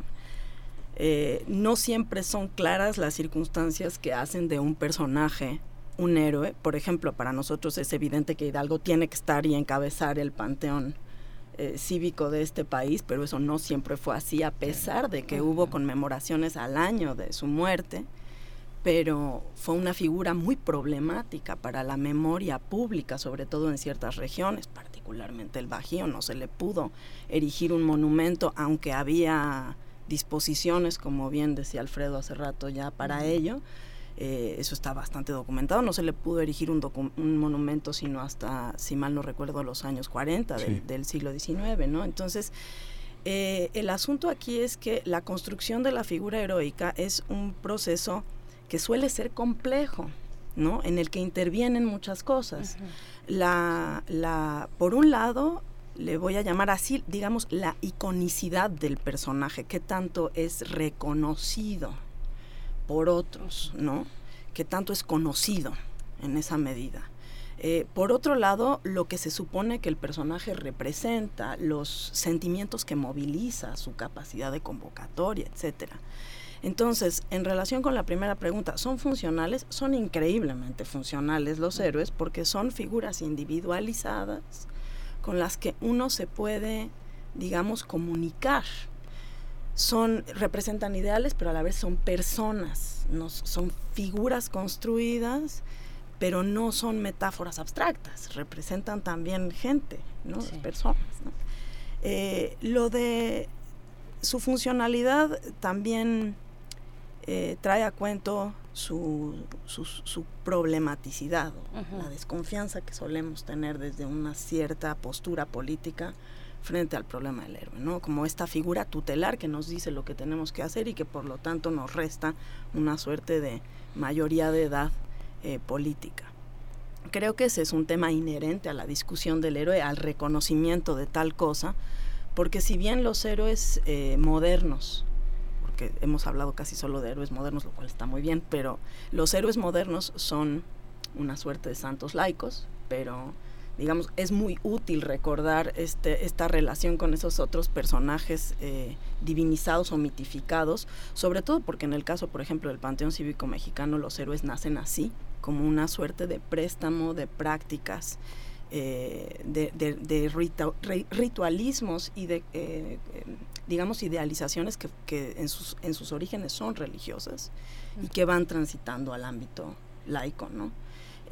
ahora bien, no dejan de ser estos eh, héroes modernos, figuras modernas que están condicionadas, digamos, por una realidad política distinta, social y política distinta. Ahora, ¿cómo, ¿cómo pueden, digamos, diferenciarse unos héroes que son eh, los, los actores fundamentales de un movimiento político? cómo no se distinguen como héroes los actores fundamentales de los cambios estéticos. No sé, pienso en Riva Palacio, pienso en López Velarde, ¿no? Pienso el papel que tuvo Octavio Paz en México y Alfonso Reyes, cómo son cabezas de un movimiento o las cabezas de contemporáneos cómo no son héroes, como sin embargo son este, las devociones eh, de la tradición para muchos escritores. No, podrían, no podrían pensarse muchos, muchos hallazgos estéticos sin ellos, como no podríamos pensar muchas ideas políticas sin la presencia de Morelos o de Zapata o de los, este, de los eh, periodistas del siglo XIX. Yo perdón. No, no, adelante. Yo diría que en principio la idea del héroe moderno está totalmente condicionada por la política y por la construcción del, del, nacionalismo como lo entendemos. En esa medida, el héroe siempre representa ideales políticos. El error yo creo está en pensar que es solo lo político lo que mueve a la construcción de la figura del héroe.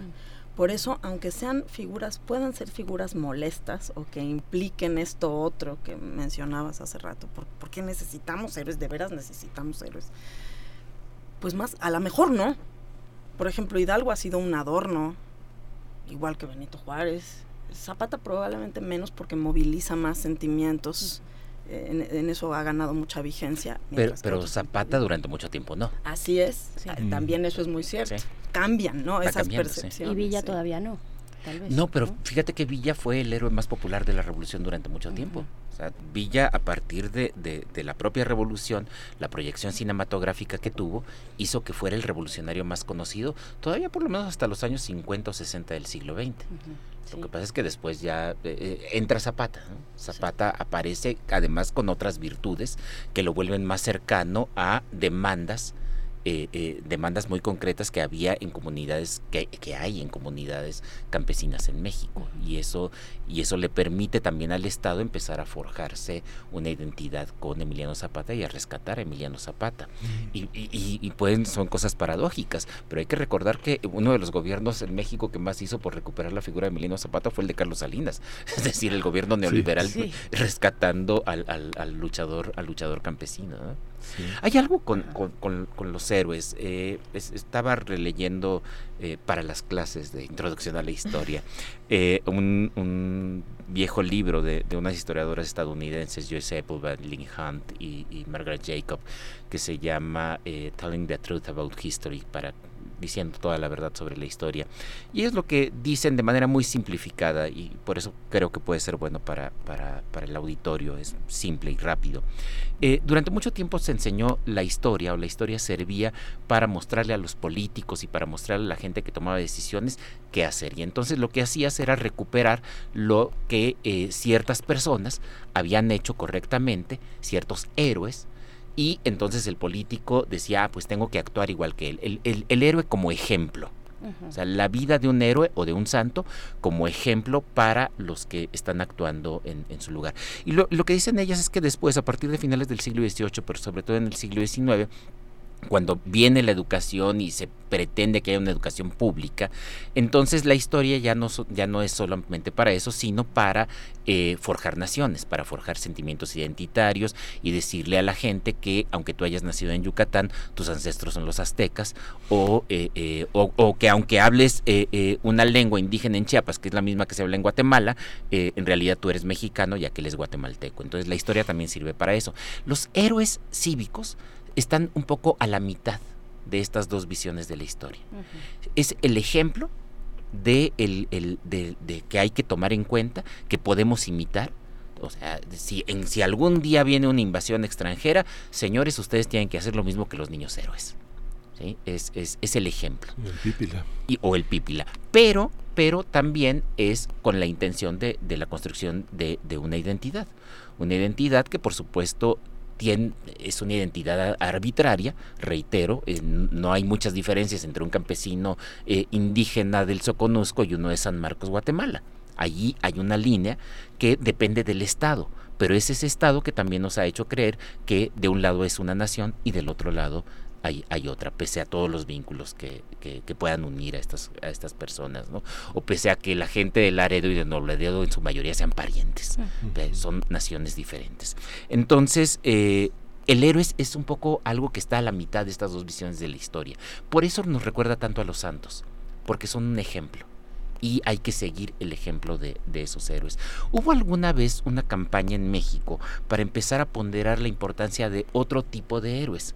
De los héroes que no son que no son militares del, y entonces eh, se empezaron a rescatar y lo vemos todavía en los billetes a Octavio Paz que, que, va a estar próximamente pero ya estuvo Diego Rivera ya estuvo Frida eh, está Sor Juana. Entonces no solamente eh, poner a estos grandes militarotes porque la mayoría de nuestros héroes además son son militares no son estas figuras pesadas. E incluso Miguel Hidalgo o Morelos están allí Hidalgo y Morelos no por ser curas sino por haber dirigido una, una guerra. Entonces también tenemos un poco esa, característica y, se trató de romper un poco con eso, pero me parece que el peso de los héroes militares sigue siendo todavía eh, eh, pues enorme en, México, es difícil romper. Y el reconocimiento, por ejemplo, de figuras como Salvador Nava, como Otón, este, como Demetrio Vallejo, como este eh, como Daniel Ordaz, como esos, esos, estas figuras que intentó López Obrador llamar los olvidados de la historia. ¿Cómo funcionan? ¿Un, un, presidente logra popularizar la mirada hacia figuras que ya no dicen mucho, pues, pero que están presentes como antecedentes de un movimiento de, maestros, de médicos? Pues eh, tiene muchísimos antecedentes, es un gesto político más que cualquier otra cosa desde mi punto de vista. Hay un montón de héroes que han nacido así. El caso de Zapata como héroe nacional, porque está bastante documentado que existió un culto a Zapata muy local, digamos, muy regional, comunitario, eh, eh, que ejerció un liderazgo, como el caso de Pancho Villa también eh, es evidente en ese sentido, aunque yo no confundiría necesariamente héroe con caudillo. Creo que sí son dos. Hay muchos caudillos que se convierten en héroes y, viceversa, pero no es necesariamente el mismo caso. ¿no? Eh, la sociología ha distinguido entre liderazgo carismático y figura heroica, aunque son dos elementos, digamos, que se que establecen préstamos. Ahora, el transformar a un caudillo o a un sujeto político, marginado o no, o sea, reivindicarlo como héroe es algo que ha ocurrido, que tiene muchísimos antecedentes. El caso del propio Zapata, insisto, es, tal al llevarlo al monumento a la revolución. Además, bueno, como toda la historia de la revolución mexicana del 20 kafkiana, ¿no? O sea, porque el mismo que los mismos que, se matan, se, este, se reivindican y, sucesivamente, pero bueno, eso fue lo que llevó eh, la, digamos, la imagen de Zapata al Panteón Cívico Nacional, dándole, por cierto, una funcionalidad tremenda a la nueva reorganización de los símbolos patrios en los años 20 y particularmente en los años 30, porque en el cardenismo Zapata es una de las figuras más importantes del, Panteón Cívico. Ahora, es interesante y conectando un poco con esto de si todos los héroes son políticos o por qué no hay otro tipo de personajes entre los héroes, yo eh, distinguiría entre héroes y heroicidad o culto a. Le rendimos culto a muchas cosas, no solo a héroes políticos, aunque es lo más visible, lo más evidente, es eso, ¿no? Porque efectivamente la organización del poder político, el condicionamiento de, digamos, de las necesidades de los distintos oficialismos o, o incluso los hábitos cívicos, ¿no? Tener, tener una bandera, hacer honores a la bandera los lunes, tener que tener un cuadrito de un señor ahí en algún lugar, ¿no? O sea, eso forma parte de hábitos, literalmente. ¿Cuántas personas hoy darían su vida por la memoria de Hidalgo? No lo sé, tengo muchas dudas, pero hay un montón de cosas que significan y que, para esta sociedad y que movilizan sentimientos. ¿no? Por ejemplo, vamos a conmemorar el, el temblor.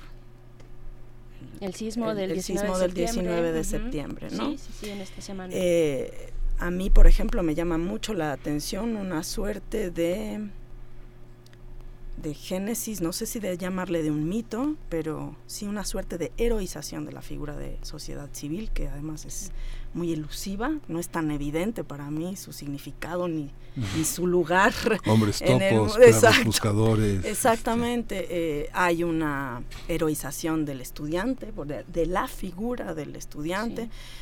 E, esos son colectivos, ¿no? O sea, ¿no? Son héroes nuevos, por decirlo de alguna manera, como en, eh, lo que pasa es que lo de pueblo ya resuena desde hace mucho y entonces nos, nos parece que es un héroe habitual.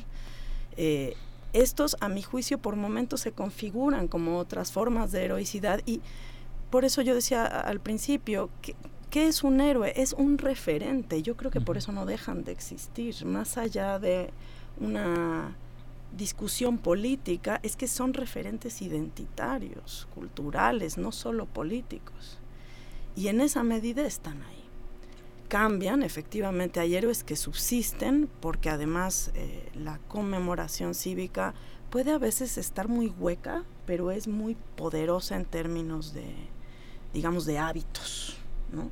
Entonces, por ejemplo, el Banco de México no puede hacer nada por quitar a los señores de los billetes, está bastante estudiado por ellos, que se lo toman muy en serio, el nivel de recepción de los billetes. Esta sociedad no quiere billetes que tengan puras ballenas ni florecitas. Por alguna razón no hay una buena aceptación. Quiere señores. Quiere señores o señoras, pues, pero quiere, quiere, alguna parte de la exacto, Exactamente. Exactamente. No, no podemos renunciar a eso. Entonces también son hábitos. Ahora, ¿hasta qué punto esos héroes movilizan sentimientos que van surgiendo? ¿no?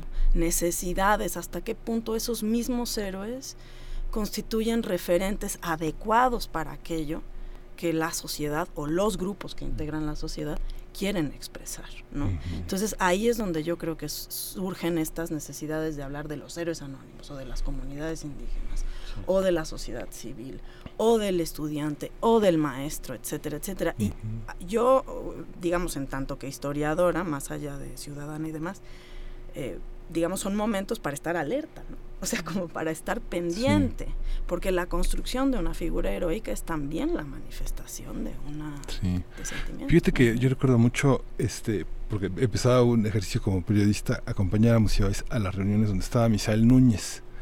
Y Misael Núñez decía, es justo, y los maestros saben que es justo, pero la devoción a Misael Núñez es que es como un Pedro Infante revivido o sea, es, así. Un día se puso una camiseta como la de Pepe el Toro. Dijo, fíjate, la pasión con la que lo ven. Es que está perdiendo pelo, pero es el mismo pelo que estaría perdiendo Pedro Infante a esta edad. Y era muy loco lo que decíamos, pero justamente era una, una, una cosa muy enardecida. Se parecía a Pedro Infante. Bueno, Pedro Infante es un héroe nacional. Eso también está muy documentado. Eh, es una devoción popular que, que, ningún gobierno ha explotado suficientemente, pero que está absolutamente. Bueno, pero una nota, ningún gobierno lo ha explotado convenientemente, pero vaya que las empresas privadas lo explotaron convenientemente. y, quiero regresar a ese punto que señalé. Siempre tiene que, para que una figura sea efectivamente un héroe, debe tener esta doble, eh, este, esta doble función y este doble eh, surgimiento, ¿no? no sé bien cómo expresarlo. El, el caso del caso del sismo es, es muy claro. Efectivamente empezamos a ver en redes sociales, eso no se vio en 85 porque no existía, pero empezamos a ver en redes sociales hace dos años cómo de pronto la gente hablaba bien de los chicos que estaban eh, llevando alimentos o de aquellas personas que estaban sacando escombros, pero casi de inmediato vimos a autoridades o a dirigentes de partidos políticos empezar a celebrarlos también. Es decir, también se, se, colgaron de, de esa eh, admiración que estaba despertando este tipo de actuación para también tratar de encumbrarlos. Y eso sucede también con otros, con otros héroes. Si no encontramos esa combinación, muy difícilmente la figura del héroe va a sobrevivir. Siempre tiene que haber, me parece a mí, esta, eh, este impulso que viene desde arriba, sea Televisa eh, impulsando a Pedro Infante o sea el Estado mexicano con Miguel Hidalgo, pero diciéndole no a Iturbide, por ejemplo. Sí. Iturbide fue una figura muy popular en el siglo XIX, muy, muy popular. Y Antonio López de Santana, no me digan, Antonio López de Santana fue un héroe en vida y Porfirio Díaz fue un héroe en vida. Ahora, estos héroes parece que no funcionan muy bien. Eh, cuando, cuando un héroe está vivo es, es, difícil que sobreviva después siendo héroe. Y el caso, el caso más eh, paradigmático del héroe mexicano, que efectivamente no es un caudillo, es Benito Juárez, que Rebeca lo conoce muy bien. Y Benito Juárez empieza a convertirse en héroe en el momento en el que se muere. Nunca antes. No antes. es, cuando se muere cuando empieza a ser, a ser héroe. ¿eh? Es útil. Eh, eh, había, eh, salió un libro hace un par de años de un historiador español, Pepe Álvarez Junco, que se llama Dioses útiles, sobre las naciones. Los héroes son dioses útiles.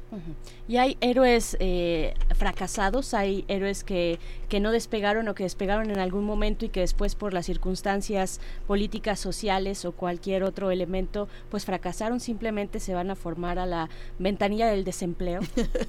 ¿Cómo? Sí, sin lugar a dudas, y Turbide es uno de ellos. Yo no sé si decir que Zaragoza también lo es, no porque Zaragoza no sea un personaje importante en los catecismos cívicos, sino porque tengo entendido que Zaragoza era una figura increíblemente popular, lo que pasa es que había menos gestión y promoción, mm. digamos, gubernamental. Eso a, lo mejor habría que acotar una cosa que es muy importante para entender la construcción del Panteón mexicano, y es que esa construcción se consolida hasta el porfiriato. No es que no existiera devoción por un montón de personajes, pero no hay un centro articulador que permita que se reconozcan a nivel nacional y se difundan la figura del héroe está estrechamente conectada con el flujo no solo de información, sino de imágenes que pueden ser persuasivas, que evocativas para los demás. Por eso el arte es uno de los es una de las plataformas favoritas de digamos de, de transmisión de estas de estas no solo ideas, sino referentes, no morales, estéticos, etcétera.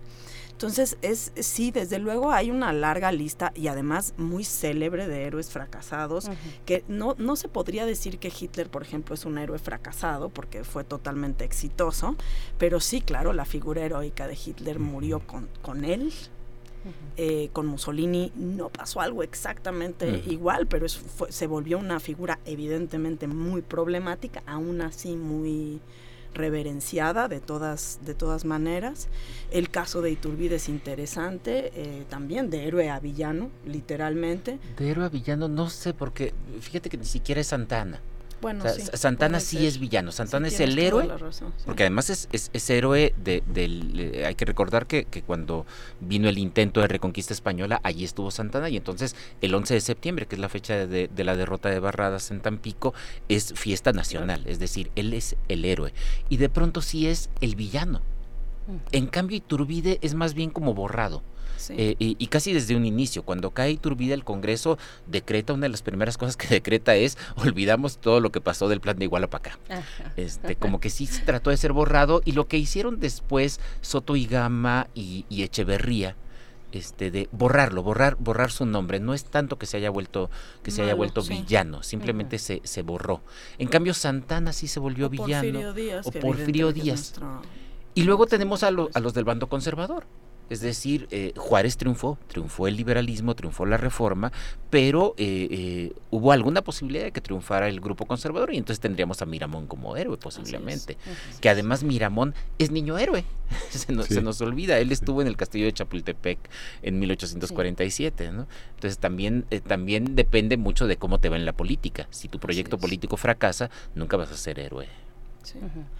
Habría que preguntarse el destino de figuras también, bueno, el de el destino de, la figura de Stalin como eso, como figura heroica, tampoco tampoco fue del todo feliz, mientras que gozó de una tremenda popularidad y evidentemente él mismo gestionó su imagen en esos mismos términos. Yo los revolucionarios franceses también. por eso es otro caso. O, el caso más impresionante, yo creo que además en términos globales difícilmente alguien tiene el estatus de héroe que tiene alguien como Simón Bolívar. Mm. la, figura de Bolívar como la encarnación de todo el proceso de independencia en, América Latina. Eh, que es impresionante y hay una serie de estudios. Esto es, es tan impresionante que en Venezuela hay ya toda una tradición historiográfica acerca de cómo se ha ido construyendo el bolivarianismo. Eh, eh, y hay un montón de gente que estudia no a Bolívar, sino cómo se construyó la imagen de Bolívar y hasta nuestros días. Es difícil, yo no, no, no, puedo pensar en ningún otro caso de alguien que encarne tanto las aspiraciones de un país, de una nación, y por supuesto tiene un uso político eh, evidente. Lo vemos en Venezuela actualmente, tanto, tanto el gobierno como la oposición en Venezuela reivindican a, Simón Bolívar como la bandera de, sus proyectos políticos, aunque sean completamente opuestos. Sí, Francisco Miranda también lo han intentado con Miranda. Sí, pero ustedes cómo ven esta esta reivindicación que hace López eh, Obrador de la prensa, digamos, qué prensa, qué prensa heroica es la que la que promueve, ¿no? Digamos, él decía Carlos Payán es el, es el eh, Daniel Cabrera del siglo XX, ¿no? Digamos que esta, esta parte de eh, queremos periodistas que transformen la realidad frente a un periodismo que califica como de chayotero, de corrupto, de creador de falsas noticias, pero al mismo tiempo hay una parte que ni la Secretaría de Gobernación puede con ella, que es de los periodistas vulnerados. No hay mecanismo que proteja a personajes, a personas que son tan frágiles. Mm, tenemos de hecho dos minutos para un, cierre de cada uno y pensando también en la prensa, en la prensa del siglo XIX, lo platicábamos en algún momento contigo, Alfredo, eh, en el espacio de los jueves, esta prensa difusora de ideologías, también la función que han tenido como eh, aparato difusor ¿no? de, de, ideas, de personajes, de tendencias, qué decir, para despedir ya también esta mesa. Claro que sí, pues sí, la, la, la prensa fue un héroe en la narrativa liberal desde el triunfo de la República eh, hasta el siglo XX. Esa prensa, esa prensa que combatió por un proyecto que no era prensa, digamos... Objetiva. Pues yo le llamaría ni informativa ni profesionalizada. Son políticos haciendo uso de una plataforma, ¿no?